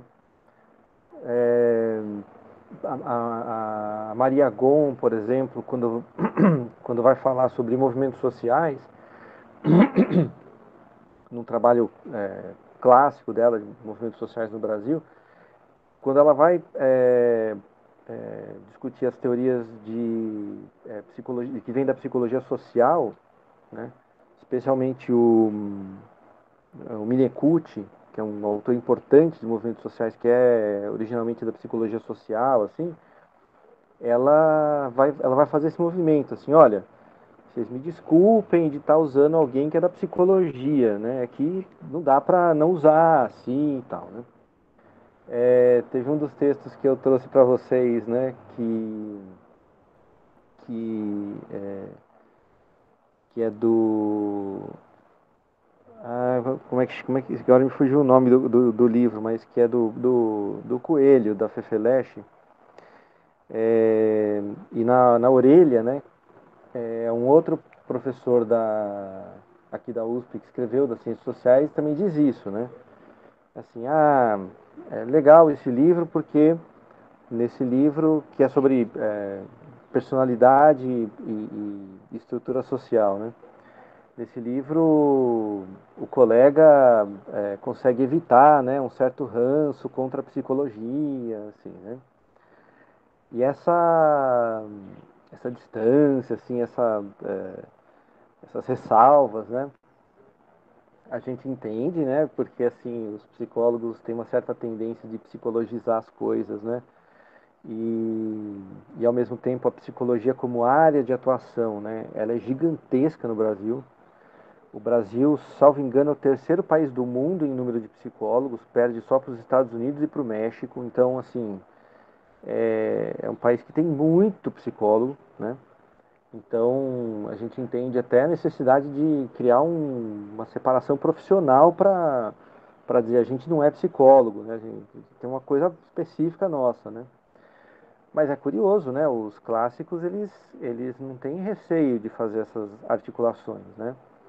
É, e vice-versa, assim. Você vê os clássicos da psicologia não, é, não tem receio de lançar mão da, das ciências sociais para criarem conhecimento, muitas vezes é, depois reapropriados né, nas ciências sociais. Então, se a gente pegar o Malinowski, né, que foi um dos que apontou esse problema com as pesquisas feitas no contexto colonial da Inglaterra, que apresentavam coisas que eram absolutamente fictícias, na verdade, porque não tinham nada a ver com o que as pessoas realmente faziam naqueles, naqueles lugares, né? É, ele é um autor que lança a mão do Freud. E depois é, os textos do Malinowski vão ser lidos pelos psicanalistas para reformularem a psicanálise, porque é, não dá para para a psicanálise ignorar a antropologia, né? Então, assim, é, acho que tem uma questão importante aí. Acho que tem uma outra, né, partindo da, da questão que o Pablo colocou e que você comentou muito bem dessa, dessa crescente indistinção entre povos não ocidentais e ocidentais, até que ponto, né, esse processo de aculturação pode fazer com que, no fundo, as comunidades indígenas sejam incorporadas a uma grande unidade globalizada que seria o Ocidente, né? e que é uma questão importantíssima, né? É, o que faria com que talvez a gente pudesse analisar, psicanalizar um Guarani e tudo bem, talvez, daqui a alguns anos, né? A gente pega, psicanaliza um Yanomami, né? Usando id, ego e superego e tá tudo certo. Não porque a psicanálise sempre tem estado certa, mas porque eles passaram a ter complexo de Édipo porque né, se tornaram ocidentais. Vai saber, né? É... Agora, acho que o inverso disso que você colocou é, muito bem é, é, o que é o que acho que para nós é, é, é, muito importante assim. Esse, esse, essa primeira parte é uma questão teórica também, mas uma questão social, né? Assim, a gente destruir a diversidade cultural do mundo é uma coisa assustadora, assim, né? Mas por outro lado, né, a gente percebeu o quanto dentro do Ocidente, que, enfim, é visto como uma unidade cultural, uma unidade civilizatória, né, a gente encontra o outro, a alteridade dentro do Ocidente. Quer dizer, você pode encontrar dentro da cidade em que você mora, de uma capital, de uma metrópole, você pode encontrar o outro no sentido de você encontrar grupos cujos padrões culturais são, em princípio, completamente incompreensíveis para nós. E são pessoas que às vezes estudaram na mesma escola que os outros, falam a mesma língua, é, assistem os mesmos programas. E eu digo isso porque quando, né, quando a gente visita uma prisão, é isso que a gente sente. Aquelas pessoas falam a mesma língua, têm as mesmas relações de parentesco, a mesma religião, assistem os mesmos programas de televisão, mas aquilo ali é outro mundo. Então você encontra o outro dentro da, da nossa sociedade, assim. Então acho que uma das coisas que o Pablo é, apontou que é importante, que acho que você trouxe a luz assim, de uma maneira bem legal, né? É que quando a antropologia, né? Ela foi é, amadurecendo como campo, eu diria, ela foi percebendo que o outro não precisa estar tá lá no outro continente, o outro às vezes está no, no, no, bairro do lado ali. Né? É, Maus escrevia sobre psicologia, ele era, ele era leitor de psicologia. Claro, os clássicos, o, o, o Durkheim foi aluno do Wundt. O Durkheim, pai da sociologia, como a gente conhece, assim, científica, digamos assim, né? Claro que tem o Comte, tem o tem o, o Spencer, tudo, mas o Durkheim, ele, ele se formou como pesquisador com o Wundt, que é o pai da psicologia. Então, assim, essas, né, essas é, relações não são, é, tão, não são nada distantes, né? É, e aí, por outro lado, assim, acho que é, a psicanálise, eu estou falando da psicanálise porque foi uma, uma parte da psicologia que rapidamente se deu conta da, da, do valor da antropologia, né? Rapidamente, assim. Mas não é a única, claro que as outras abordagens também. Mas é, como a, a psicanálise, é, ela de certa forma preparou um certo terreno quando ela nos tornou capazes de encontrar o estranho dentro de nós, assim. Quando ela fez com que o Ocidente estranhasse o Ocidente, né? Aí é obra do, aí é obra do Freud. Aí não tem jeito, né? Aí o, o Freud é que foi o cara que, que fez a gente olhar para dentro da gente e encontrar um monstro que a gente não achava que existiria, né? que quebrou aquela ideia da razão, da, do nosso psiquismo como uma coisa uni, única, unitária e tal. É, então a gente pode talvez dizer que culturalmente, né, a psicanálise teve um papel importante quando ela nos tornou capazes de nos estranharmos, né? Então a gente poderia de certa forma, eu vou fazer uma brincadeira aqui, tá? Mas assim fazer uma espécie de autoantropologia, uma autoetnografia, assim Quer dizer, a gente, a gente pode ser o outro de, da gente mesmo quando a gente encontra algo que a gente não, não consegue entender na gente. E, e assim, então essa relação entre o outro né, e o igual, né, o, o, o, mesmo e o outro, né, ela, ela de fato é muito mais complicada né, do que a separação entre sociologia e antropologia permitiriam supor. Né? E a psicologia como área que estuda, é, digamos, o que há de universal nos seres humanos, né? É, isso é uma forma muito simplista de entender o que a psicologia faz, né? Então, a, a gente pode pensar, acho que eu falei para vocês que a gente, eu tenho colegas na, na, na, Nova Zelândia que são muito próximos de pesquisadores na Ásia é, indígenas, todos assim ligados à temática indígena, tanto na, na Ásia quanto na, na Oceania, né? Austrália, Nova Zelândia, Filipinas, assim, Índia. e eles é, e eles estão eles têm um manual de, de história da psicologia não ocidental que começa com o livro dos mortos egípcio. E na opinião deles o Freud não é nada além de um plagiador do livro dos mortos é, egípcio. Então eles odeiam Freud porque eles consideram Freud um plagiador. Mas a gente poderia pensar nisso né assim até que ponto esse esforço né que a gente caracterizou como a compreensão da nossa existência como indivíduos, né? E daquilo que a gente chamaria de nossa subjetividade, né? É, até que ponto isso já foi preparado, né, por culturas muito anteriores aos gregos, né? E que foram inclusive incorporadas pelos gregos, reformuladas, claro, né? Depois incorporadas e tal. Então, até que ponto a nossa visão de quem a gente mesmo é não é uma visão é, assim, é, bastante superficial, e a antropologia foi mostrando isso, né? E ao outro aspecto do que você falou, eu também acho isso. Eu acho que muito do que os antropólogos fazem, quando a gente vai vai ler com calma, assim, o que eles estão dizendo ali, é uma reflexão sobre como é que eles lidaram com as dificuldades de interação. O Gertz faz isso muito, né? Esse texto sobre a briga Briga de Galos baline, é, Balinesa, assim, é de fato é um clássico disso, né? Mas, aquele, mas o texto clássico dele ali sobre, é, que é do, do Interpretação das Culturas, né? É, que é aquele texto, digamos, de teoria e método né, da pesquisa etnográfica, que é o primeiro ali. Como é que chama? Esqueci agora.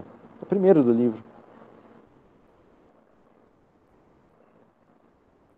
É, bom, mas aquilo ali, eu como psicólogo, quando li, é, realmente me, me, me, causou um certo choque, assim, porque eu fiquei pensando, o que, que ele está falando aqui, que é algo que eu como psicólogo não me reconheço, assim.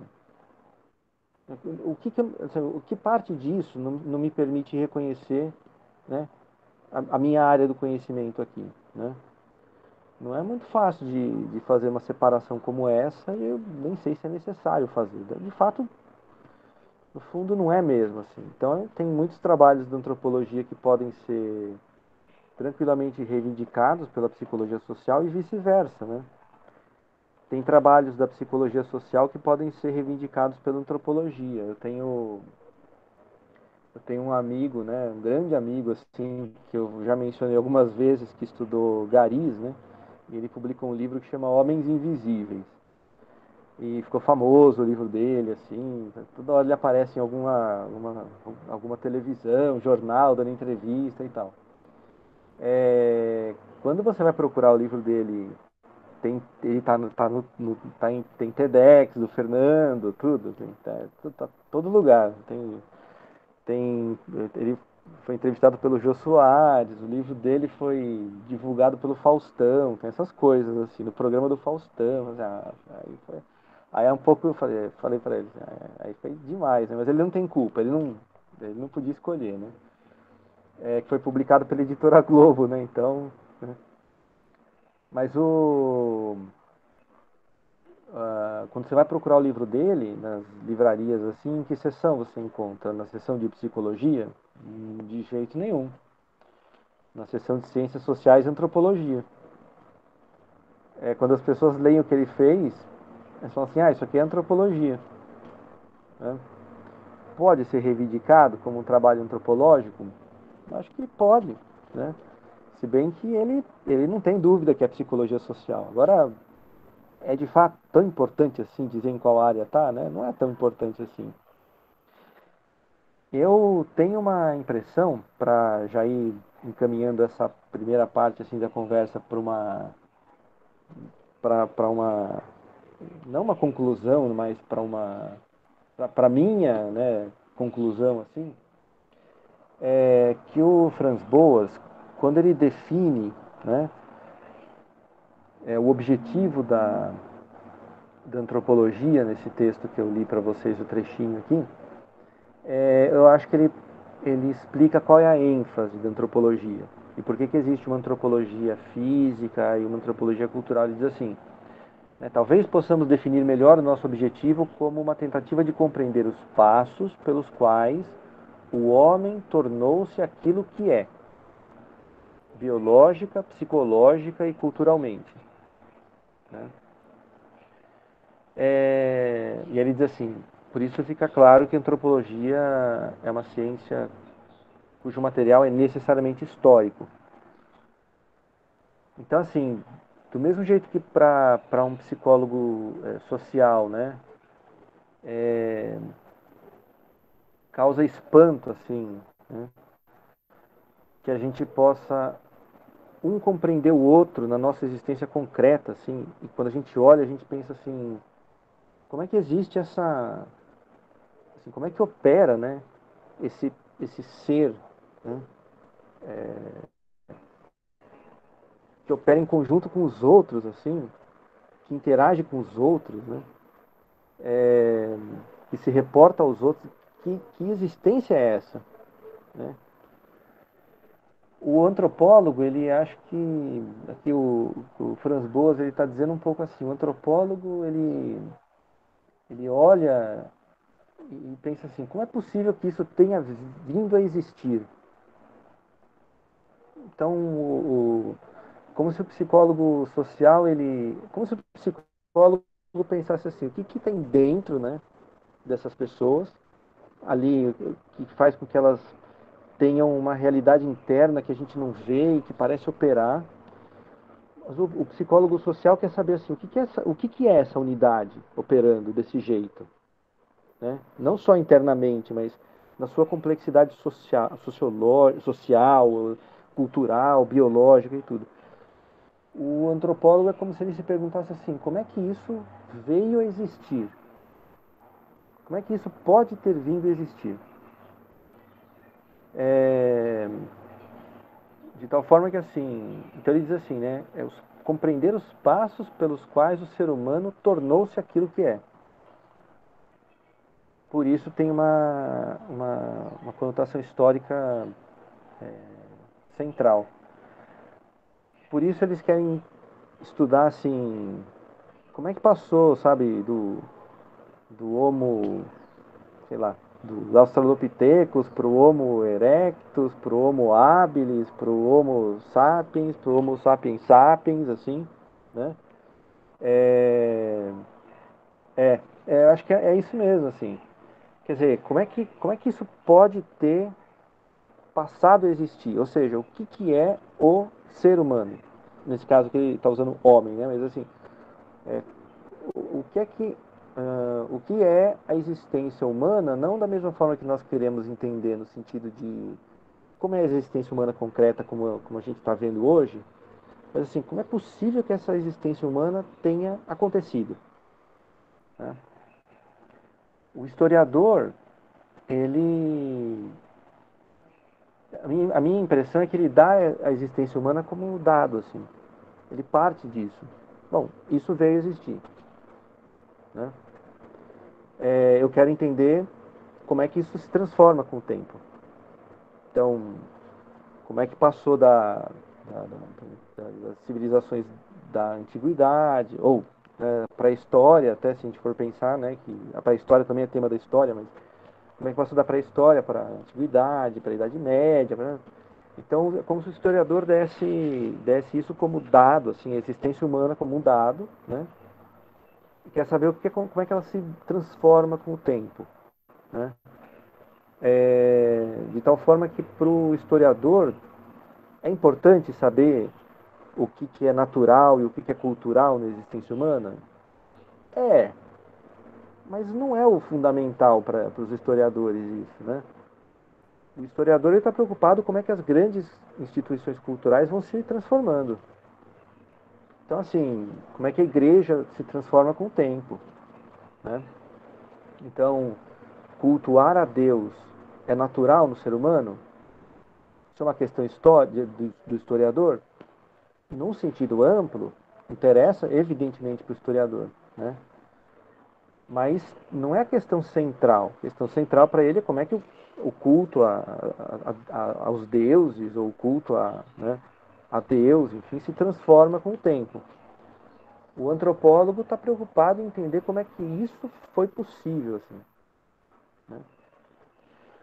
o, o psicólogo social está interessado na existência humana concreta, como ela se dá é, no cotidiano.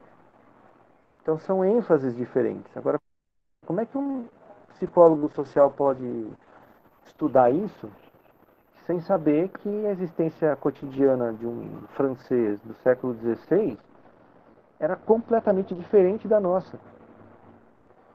Tem um texto clássico de um, de um historiador, né, que é de uma, de uma abordagem da história chamada História das Mentalidades, né, que é o Lucien Febvre.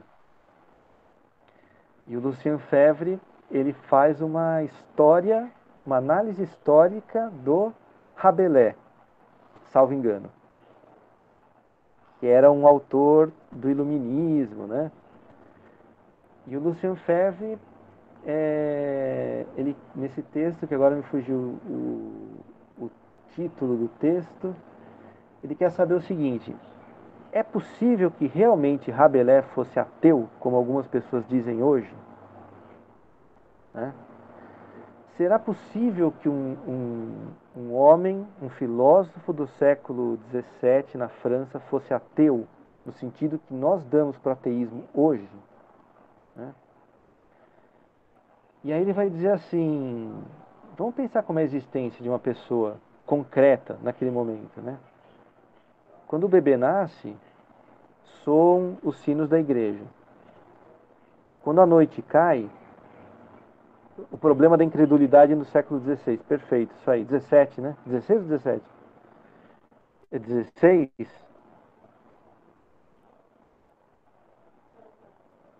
Na Companhia das Letras é 16. Não sei se é. Ah, eles não vão ter errado, então é 16. Isso aí, valeu.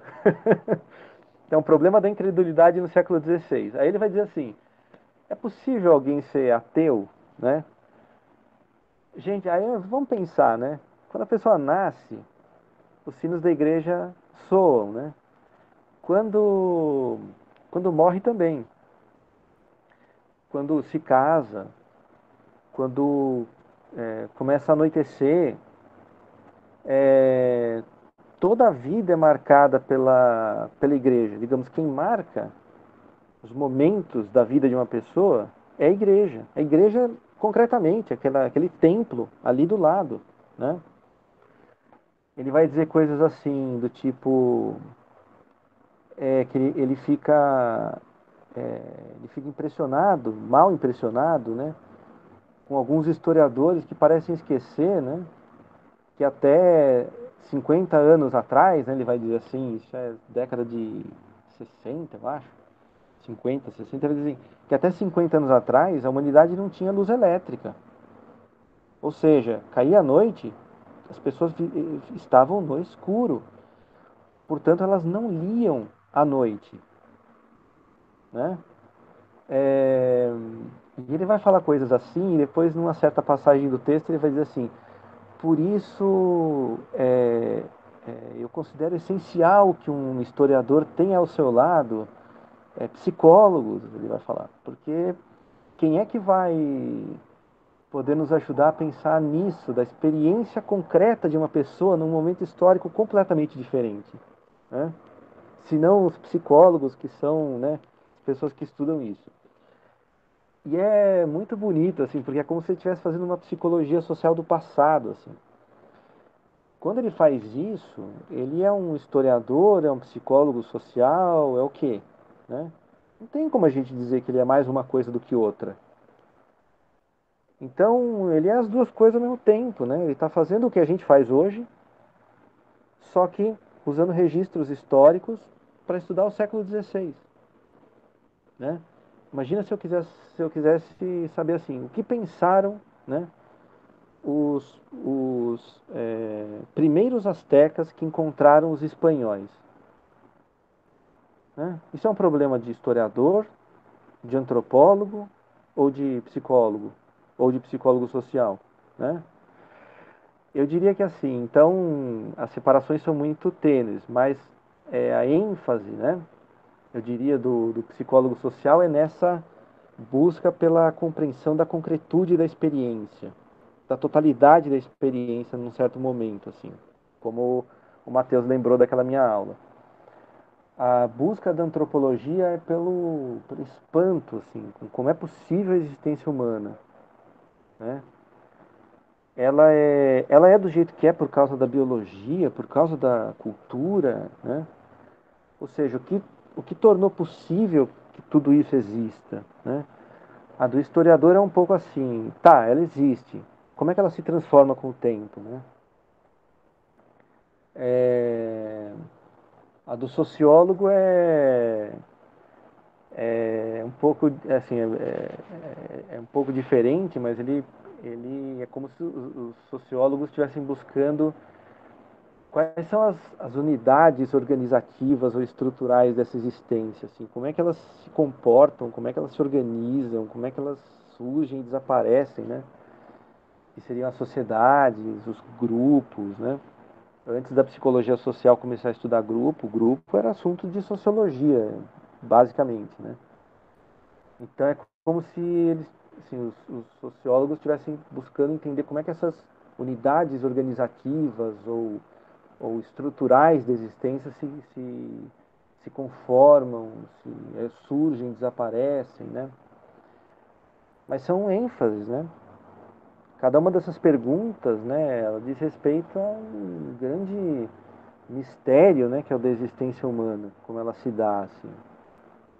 E quando a gente vê a existência humana, a gente se pergunta o que é, da onde veio, como ela se transforma, como é que ela se organiza e e todas são perguntas sobre a mesma existência, de certa forma. Né? Como ela varia a ponto de certas existências parecerem nem poder ser é, aproximadas ou serem tão distintas aparentemente que a gente não pode nem, nem dizer que são a mesma forma de existência às vezes, talvez, será? É, então a, a a impressão que eu tenho é que a antropologia, né, quando ela nos coloca em contato com a alteridade, é por causa dessa, desse espanto, né, pela, por a gente poder existir como a gente existe, assim. Né? E, e eu diria que é, eles mostraram que essa nossa existência não é necessária, logicamente. Poderia ser outra. Né? É isso que eu acho que a antropologia trouxe como uma quebra assim é, central para nossa para nossa cultura né? É uma cultura arrogante né? A cultura ocidental é uma cultura extremamente arrogante e uma, uma ferramenta de autocrítica da, da, da, dessa cultura que, que, que, além da filosofia, que é uma dessas ferramentas, a antropologia foi uma ferramenta importantíssima de autocrítica da, do Ocidente, depois de ter servido a projetos de dominação é, assim, violentíssimos, né? mas é, teve, um, teve ali alguns pontos de ruptura em que a antropologia ela provoca é, crises na própria cultura ocidental e crises muito benéficas. Né? Então eu quis trazer essa, essa discussão na última aula um pouco para para talvez por contraste assim é, tentar explicitar um pouco a ênfase da psicologia social, né? E ao mesmo tempo para defender que para mim o projeto de universidade bom mesmo é aquela em que essas separações disciplinares se tornem a, a, é, o, a, as, as menores possíveis, assim, as mais tênues que a gente puder.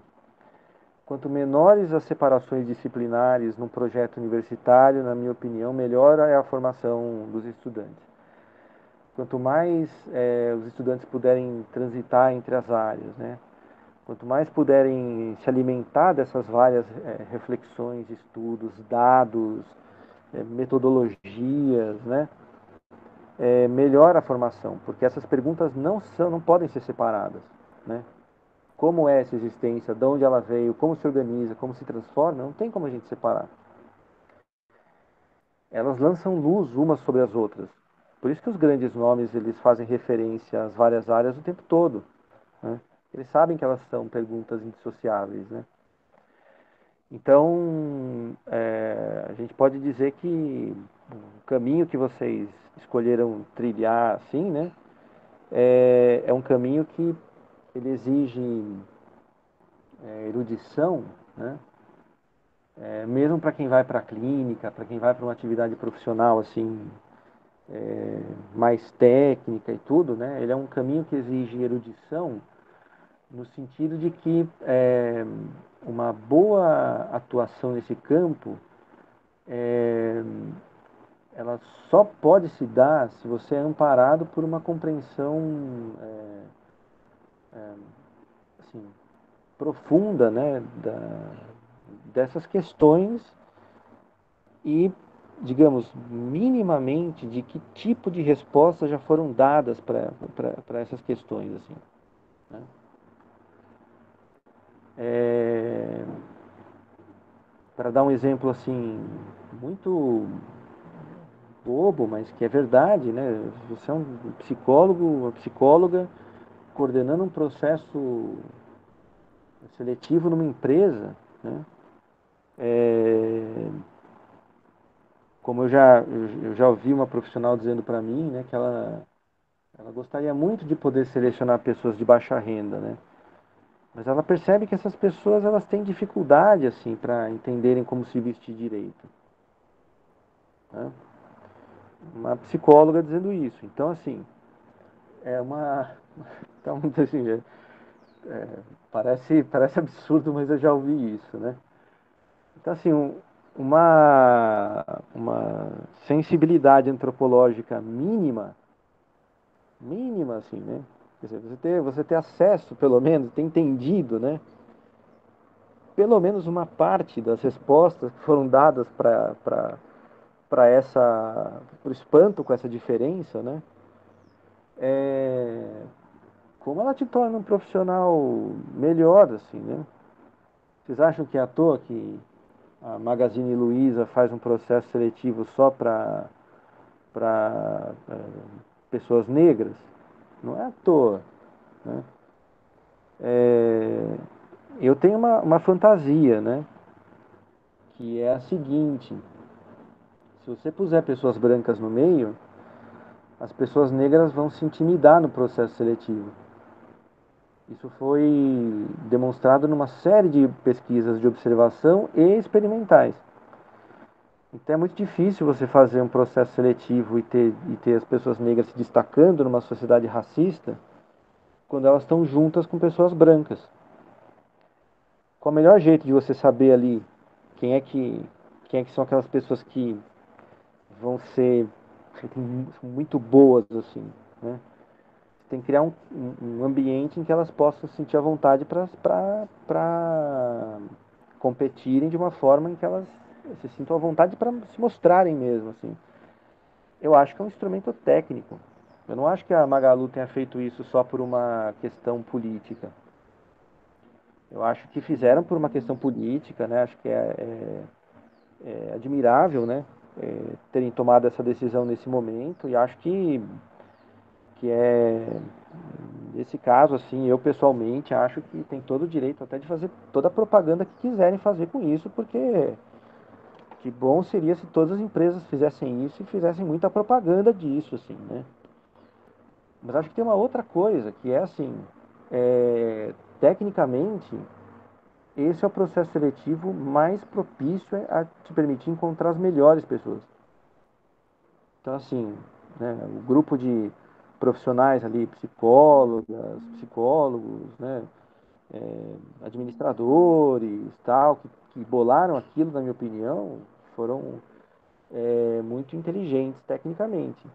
E não é o tipo de processo que você consegue é, desenvolver se não tiver uma, uma boa sensibilidade antropológica, histórica, política. Né? É um pouco a minha impressão do que aconteceu ali. Mas, no mínimo, né? No mínimo a gente não passa vergonha, pelo menos, né? Então, essa, assim, a, a, a possibilidade, né, de nós é, sabermos dialogar com essas várias é, áreas do conhecimento, né? É, no mínimo, né, é, um pré-requisito para alguém que quer se considerar uh, formado né, na, no campo das, das humanidades. Né. E, e essa disciplina, assim, ela tem, ela tem dois objetivos, né? E espero ter conseguido ajudar de alguma forma aí nesse processo, né? O primeiro, que é discutir o que é ciência, é, como a ciência pôde se tornar uma ferramenta assim tão central na produção de conhecimento contemporaneamente, né? e como ela se relaciona com o que a gente faz, é, e tentar trazer, digamos, as questões que estão por trás da, da, da, do campo da psicologia social, assim, né? De que forma a psicologia social é, pode ser entendida não por definições formais, mas pela busca desse campo, né? É, e que, ao mesmo tempo que permite entender um pouco a ênfase, né, permite mostrar como ela é parecida com outros campos, né, tem tantos pontos de contato, de contato, né, e qualquer separação formal estrita é reducionista. Né. É, e ao mesmo tempo, enfim, é, trazer aí né, algumas é, é, reflexões que a psicologia social trouxe em termos de dados, de pesquisas, né, ao longo da sua história e algumas reflexões de método, né, que eu espero que vocês possam aprofundar né, nas disciplinas mais específicas que vocês vão, vão ter aí mais para frente, né, ou aqueles que já tiveram, né, é, e que vieram, vieram aqui mais para aprofundar essa discussão mais, digamos, epistemológica ou metodológica. Né. Então, era um pouco essa, esse objetivo da disciplina. Espero ter ajudado de alguma forma, né? É, achei bem desafiador fazer disciplina online, assim, porque né, é a primeira vez que eu faço, né? É, usando uma, um meio que eu acho sempre tão difícil de, de lidar, assim, né? É, manter atenção é complicado, né? É, quero agradecer vocês por terem assim, sido é, enfim, uma turma participativa, né, assim, de terem feito perguntas, interagido, porque isso realmente me ajudou bastante, né, de terem sido aí tolerantes com com as vacilações, assim, né, então é, eu trago para discutir com vocês coisas que são algumas delas são mais ou menos dadas assim, né? Mas tem muitas que são construções, né? Que eu ainda tô, é, que ainda né, venho elaborando, né?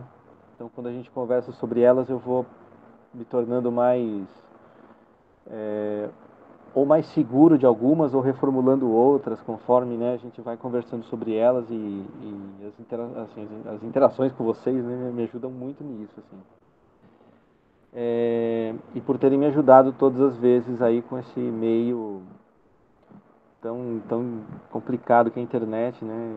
E difícil, né? Agora estou me despedindo de vocês vendo só, né? Três rostos tão pequenininhos assim, né? É, enfim, é isso. Esse é, final da, da aula é assim, é, abrir para vocês falarem o que vocês é, quiserem, né? e, e perguntarem também o que quiserem, se quiserem é, fazer perguntas sobre o que a gente discutiu aqui, sobre trabalho, enfim, tá, tá aberto. E também feedbacks aí que quiserem dar, positivos e negativos, sobre o que aconteceu durante o semestre, pontos que vocês tenham achado que, que foram complicados na disciplina, é, enfim à vontade aí para vocês falarem aí.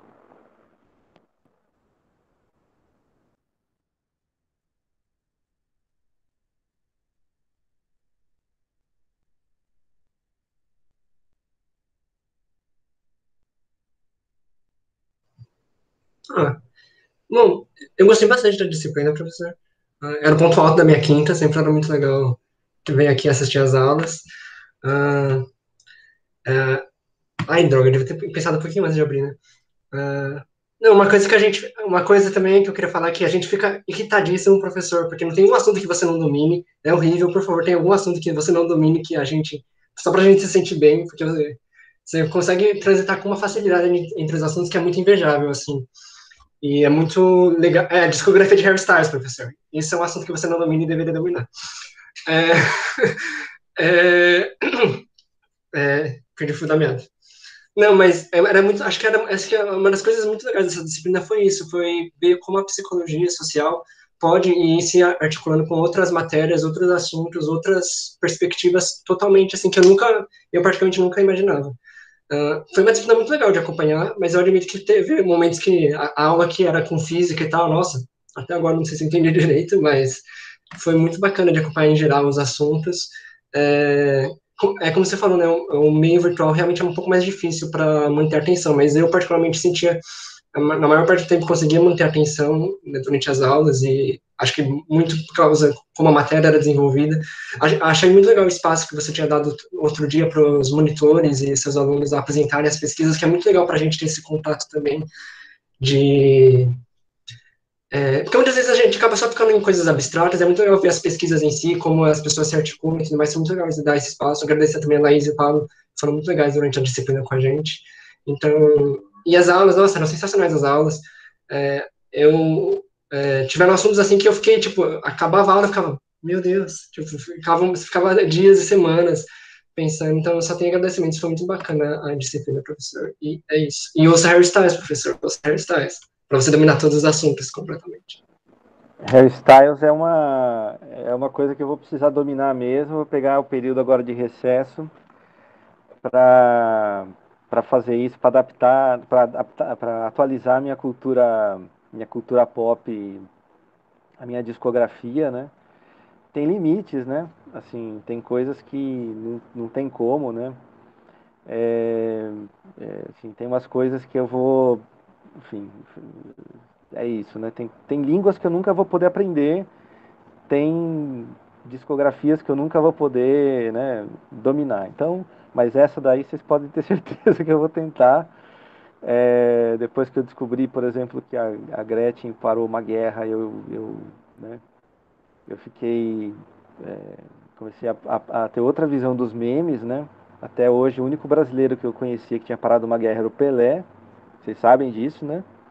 Pelé marcou uma, um jogo do Santos e, e por causa disso é, eles pararam uma guerra civil, né, para poderem assistir o jogo do Pelé no, no país lá. E, e eu tô, assim, gosto, ando, é. acho que foi isso mesmo. Pelé andou para a Gretchen poder correr, é isso aí. Agradeço muito pelas palavras, Marcel. Acho que é, aquelas aulas ali da, da, parte de física, elas, elas são mais complicadas mesmo, assim. Até porque eu também não sou da área, né? Então, é, tem assuntos que talvez se eu fosse da área eu tivesse, digamos, o conhecimento concreto para poder, é, sabe, de pesquisas, é, dominar, por exemplo, como é que um um físico fez uma pesquisa tal e contar para vocês, né? Mas são conhecimentos que eu, eu também não, não, não tenho, né? Eu conheço, é, digamos, a estrutura lógica, mas não a, a área em si, né? É, te agradeço muito pelas palavras e acho que é, quando, eu, quando eu falo assim que a disciplina foi sendo construída devagar, é, ela, ela foi mesmo assim, né? é, como ela é hoje, ela, ela é muito diferente do que ela foi na primeira versão, né? E em grande medida por causa da, da, das perguntas, da, das sugestões, né? Coisas que vocês iam dizendo e eu ia ler para entender. Então, uma parte das coisas que você falou assim, ah, você domina e tal, foram coisas que eu fui ler por sugestão, sugestão dos estudantes, né? É, então, é, se ficar mais velho não tem grandes vantagens, tá? Mas uma dessas, uma das vantagens é que a gente tem mais tempo para ter lido mais coisas. É basicamente essa a única vantagem. De resto, não, não, não tem lá grandes vantagens. Né? A gente estava brincando que é, teve um. Ontem, na, na, comemoração dos 50 anos do Instituto, o professor que fundou o Instituto não pôde participar porque ele está com 97 anos, né? E está tá, tá, tá doente, assim, né? Ele não aguenta participar de meetings assim longos, né? Mas nos 40 anos, ele veio, ele foi para o instituto e ele era a pessoa mais é, firme, assim, né? É, e aí uma colega falou, é, 10 anos fazem diferença, né? É, eu falei assim, eu sei que fazem e o pior é que dizem que vai continuar fazendo, né? Quer dizer, é isso, faz diferença, né? Quando você tem, eu tô com 45, quando você tem 35, né? Muda, muda o corpo, né? E quando eu tiver 55 vai ser né, pior ainda, mas é, a grande vantagem é que dá tempo de ter recebido muito conselho, muita sugestão, ter ouvido muita pergunta e, e acho que a é, acho que tem uma coisa que, que eu aprendi em parte pela, pela generosidade das turmas com quem eu trabalhei assim, né? Que foi não ter medo das perguntas que eu não sabia responder, né? É... Porque, assim, é... eu nunca fui, nunca fui cobrado a saber responder todas, assim, né? Então, é... quando eu dizia que eu não sabia, né, os estudantes em geral eles eram muito compreensivos, assim, ah, ah tudo bem, sabe, né? É, eu não, então não tenho medo, sabe, de, de, não saber. Então, quando as pessoas me dizem coisas que eu não sei, eu pego e vou tentar estudar aquilo, né? E não tenho dúvida, né, de que, é, de que em grande parte as coisas que eu, que eu vou, que eu, as coisas que eu posso discutir com vocês são porque vocês discutem, assim, os estudantes discutiram antes comigo. E aí eu posso discutir com vocês hoje? Então, de certa forma, é para retribuir o, o, elogio, dizendo que é por causa da, da, das interações com vocês que isso acontece, né? Se não fosse isso, não teria, não teria essa possibilidade, assim. E talvez, talvez para dizer também isso, assim, que não é, é, não é um mérito meu, assim. É só é só fruto da, do, do, do tempo, né? Da trajetória. Né? É isso. É isso, imagina, né? Depois de ter atualizado a discografia e, a, e o repertório de memes, ó, o ano que vem vai ser o bicho, né? Valeu, Marcel.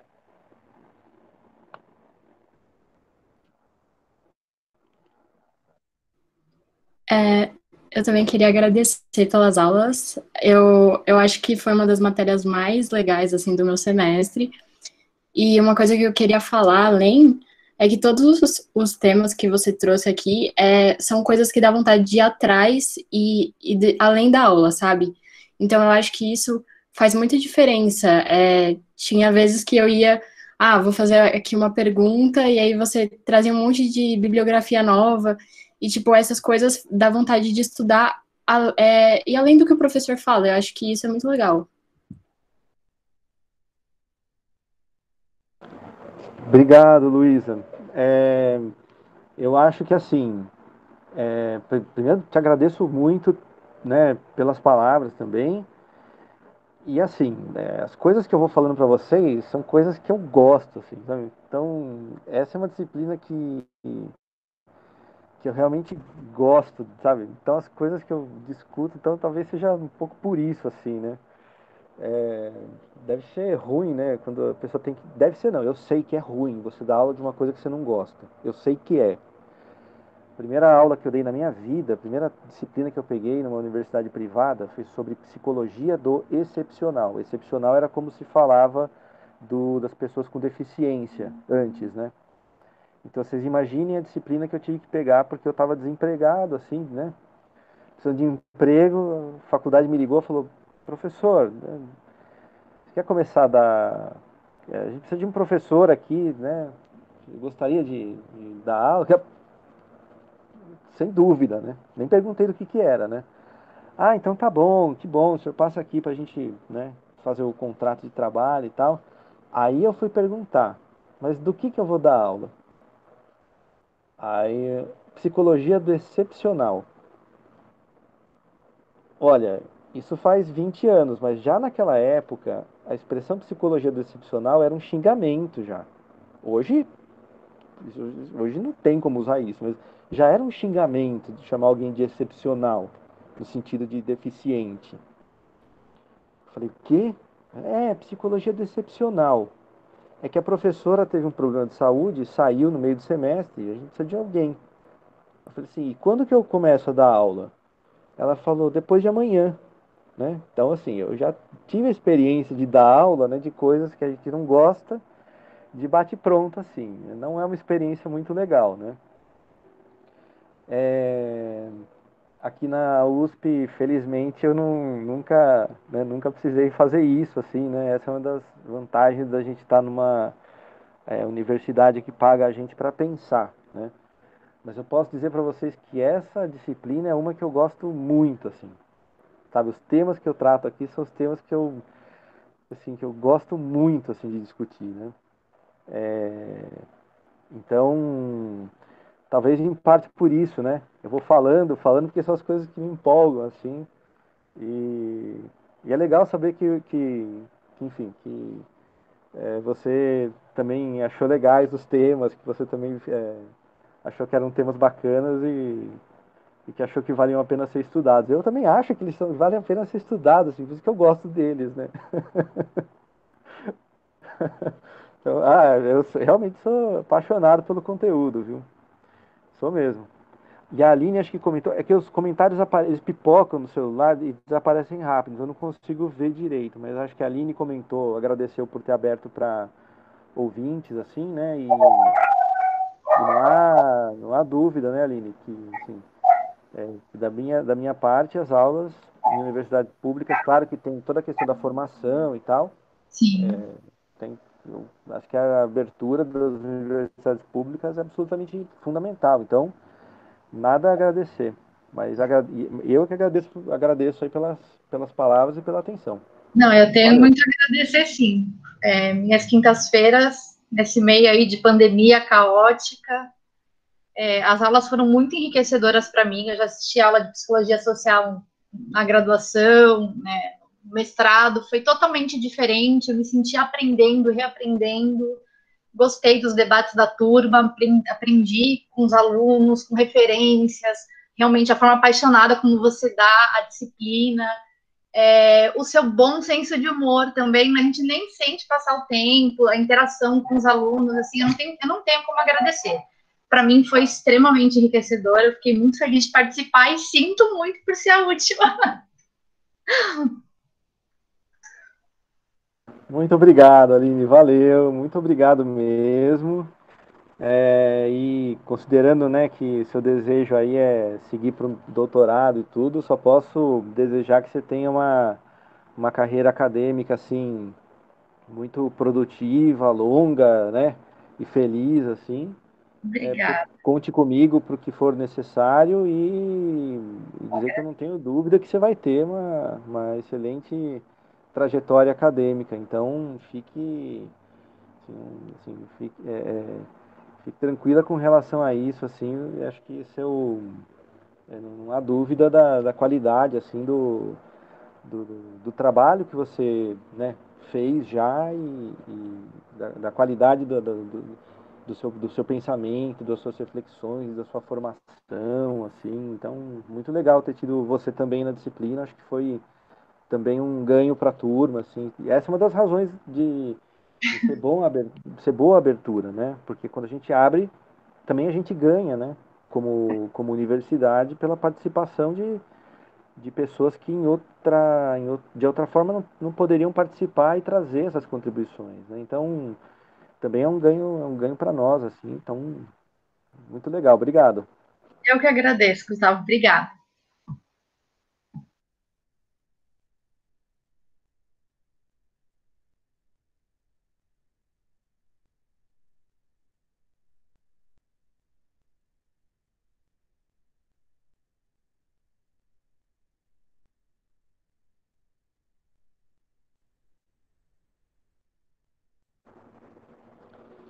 Isso, pessoal. Então eu vou é, encerrar aqui e agradecer de novo muito. Obrigado pelas palavras. A, a, o comentário da Ana pipocou aqui. Muito obrigado, viu, Ana, mesmo. Assim, agradecer muito a vocês, de fato, pela, pela atenção, participação, né? É, foi um prazer muito grande ter, enfim, ter tido essa oportunidade, assim. É, acho que a gente é, vai ter um período meio né, difícil pela frente, aí a pandemia vai se estender por um tempo maior do que a gente gostaria, o que impede que a gente se veja presencialmente no semestre que vem, né? Mas espero, né, que no outro, pelo menos, estejamos todos, né, todas e todos juntos lá presencialmente no, no Instituto de Psicologia, né? É, que a gente possa se encontrar lá pelos corredores, é, pelas, enfim, pelas disciplinas, salas e tal. E no semestre que vem eu vou dar uma aula junto com o Arley de uma disciplina que chama Processos Cognitivos em Psicologia. Não se espantem com o nome, ela tem esse nome desde 1970 e, e, e, nunca foi isso que foi dado, assim, nunca foi psicologia cognitiva. É muito louco, louco essa disciplina porque é, mas a gente vai. É, espero que seja uma disciplina legal para quem for fazer. É, eu acho que é quinto semestre, sexto. Não, acho que é quinto semestre ou sétimo semestre, não lembro agora. Então, para quem for, né, tiver, a gente vai se encontrar em breve. É, dizer que eu estou à disposição de vocês, né? Teve algumas pessoas que me escreveram aí durante, durante essas semanas, né? Por assuntos variados, assim. É, obrigado, Ana. Tô pipocou um comentário aqui da, da Ana Clara, né? Obrigado, Ana Clara. É, e fiquem à vontade para me escrever, né? É mais fácil pelo WhatsApp, né? Então vocês não precisam ter receio de me escrever pelo WhatsApp. É, às vezes eu demoro para responder mesmo. É, é, que às vezes, assim, ontem eu fiquei em reunião das 8 e meia da manhã direto até as nove da noite. E depois das nove da noite eu tive que despachar alguns documentos. Então, assim, às vezes esse tipo de coisa acontece por dias a fio. Então, na hora que você vai começar a responder, só para você responder todo mundo demora mais três dias. Então, é, às vezes eu demoro para responder é, é, por causa desse tipo de coisa, mas fiquem à vontade para me, me, procurar sempre que, que precisarem. Né? Imagina ali e estou à disposição para tirar dúvidas. Contem com os colegas aí, é, Pablo e a Laís, né? É, são pessoas muito boas, assim, que de quem eu gosto muito e que são pessoas muito preparadas, assim. Eles também sabem que qualquer coisa estão é, tão à vontade né, para me procurar. Obrigado, Renata. É, acho que um outro comentário que eu não consegui ver antes aqui também. É, o Pablo e a Laís, eles foram muito bacanas também durante a disciplina. Contribuíram bastante, super gentis, discussões ricas, sempre lá no, no, no Classroom, lá, postando material, sempre à disposição. A Laís, uma fofa, me colocou lá na turma. Obrigada a vocês também, viu? É isso aí. Eu, eu agradeço muito também ao Pablo e a Laís por terem enfim, dado todo esse suporte aí. É, eu não sei se para eles é, né, não sei se para eles é fácil ou difícil o que eles fizeram. Eu sei que para eles saberem assim, né, o semestre passado que eu não tive né, a ajuda deles para fazer o que eles fizeram agora, eu gastava dois dias. Então assim, é, assim, só para pôr no YouTube e tentar transformar aquilo em áudio para pôr no tipo Spotify ou essas coisas, isso tomava dois dias da minha vida, assim. Então vocês foram de uma ajuda é, incrível mesmo, assim, né?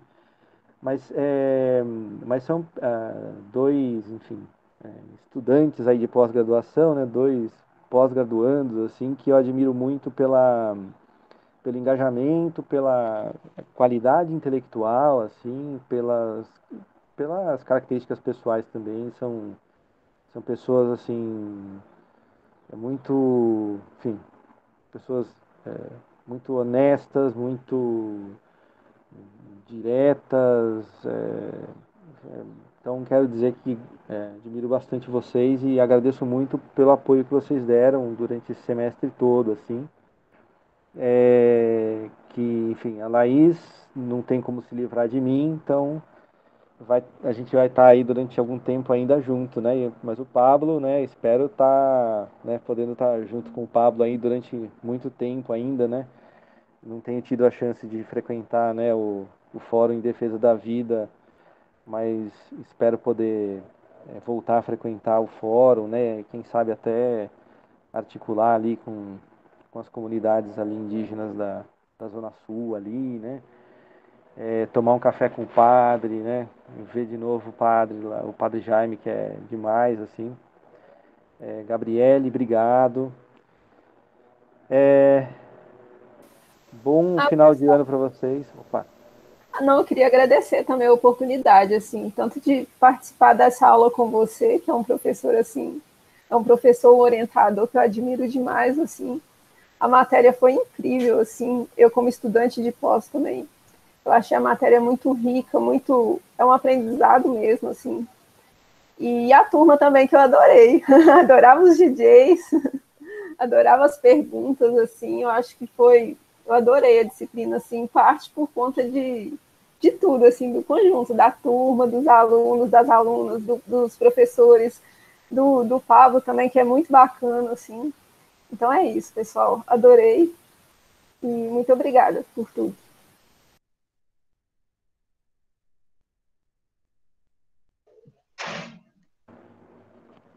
Valeu, pessoal. Bom final de ano para todo mundo. Sei que vocês estão no sprint para acabar as matérias aí. É acabando. Espero que vocês consigam ter um tempo para descansar. Se cuidem, vamos todo mundo se proteger. Ano que vem, todo mundo de volta. É, escrevam para a gente se precisarem de qualquer coisa. Prazer conhecer vocês e até breve. Até. Tchau, Gustavo. Tchau, pessoal. Valeu, pessoal. Obrigado demais. Obrigado. Feliz Natal pra você. Tchau, Obrigada. Tchau, tchau, professor. Obrigada. Tchau, professor. Obrigada.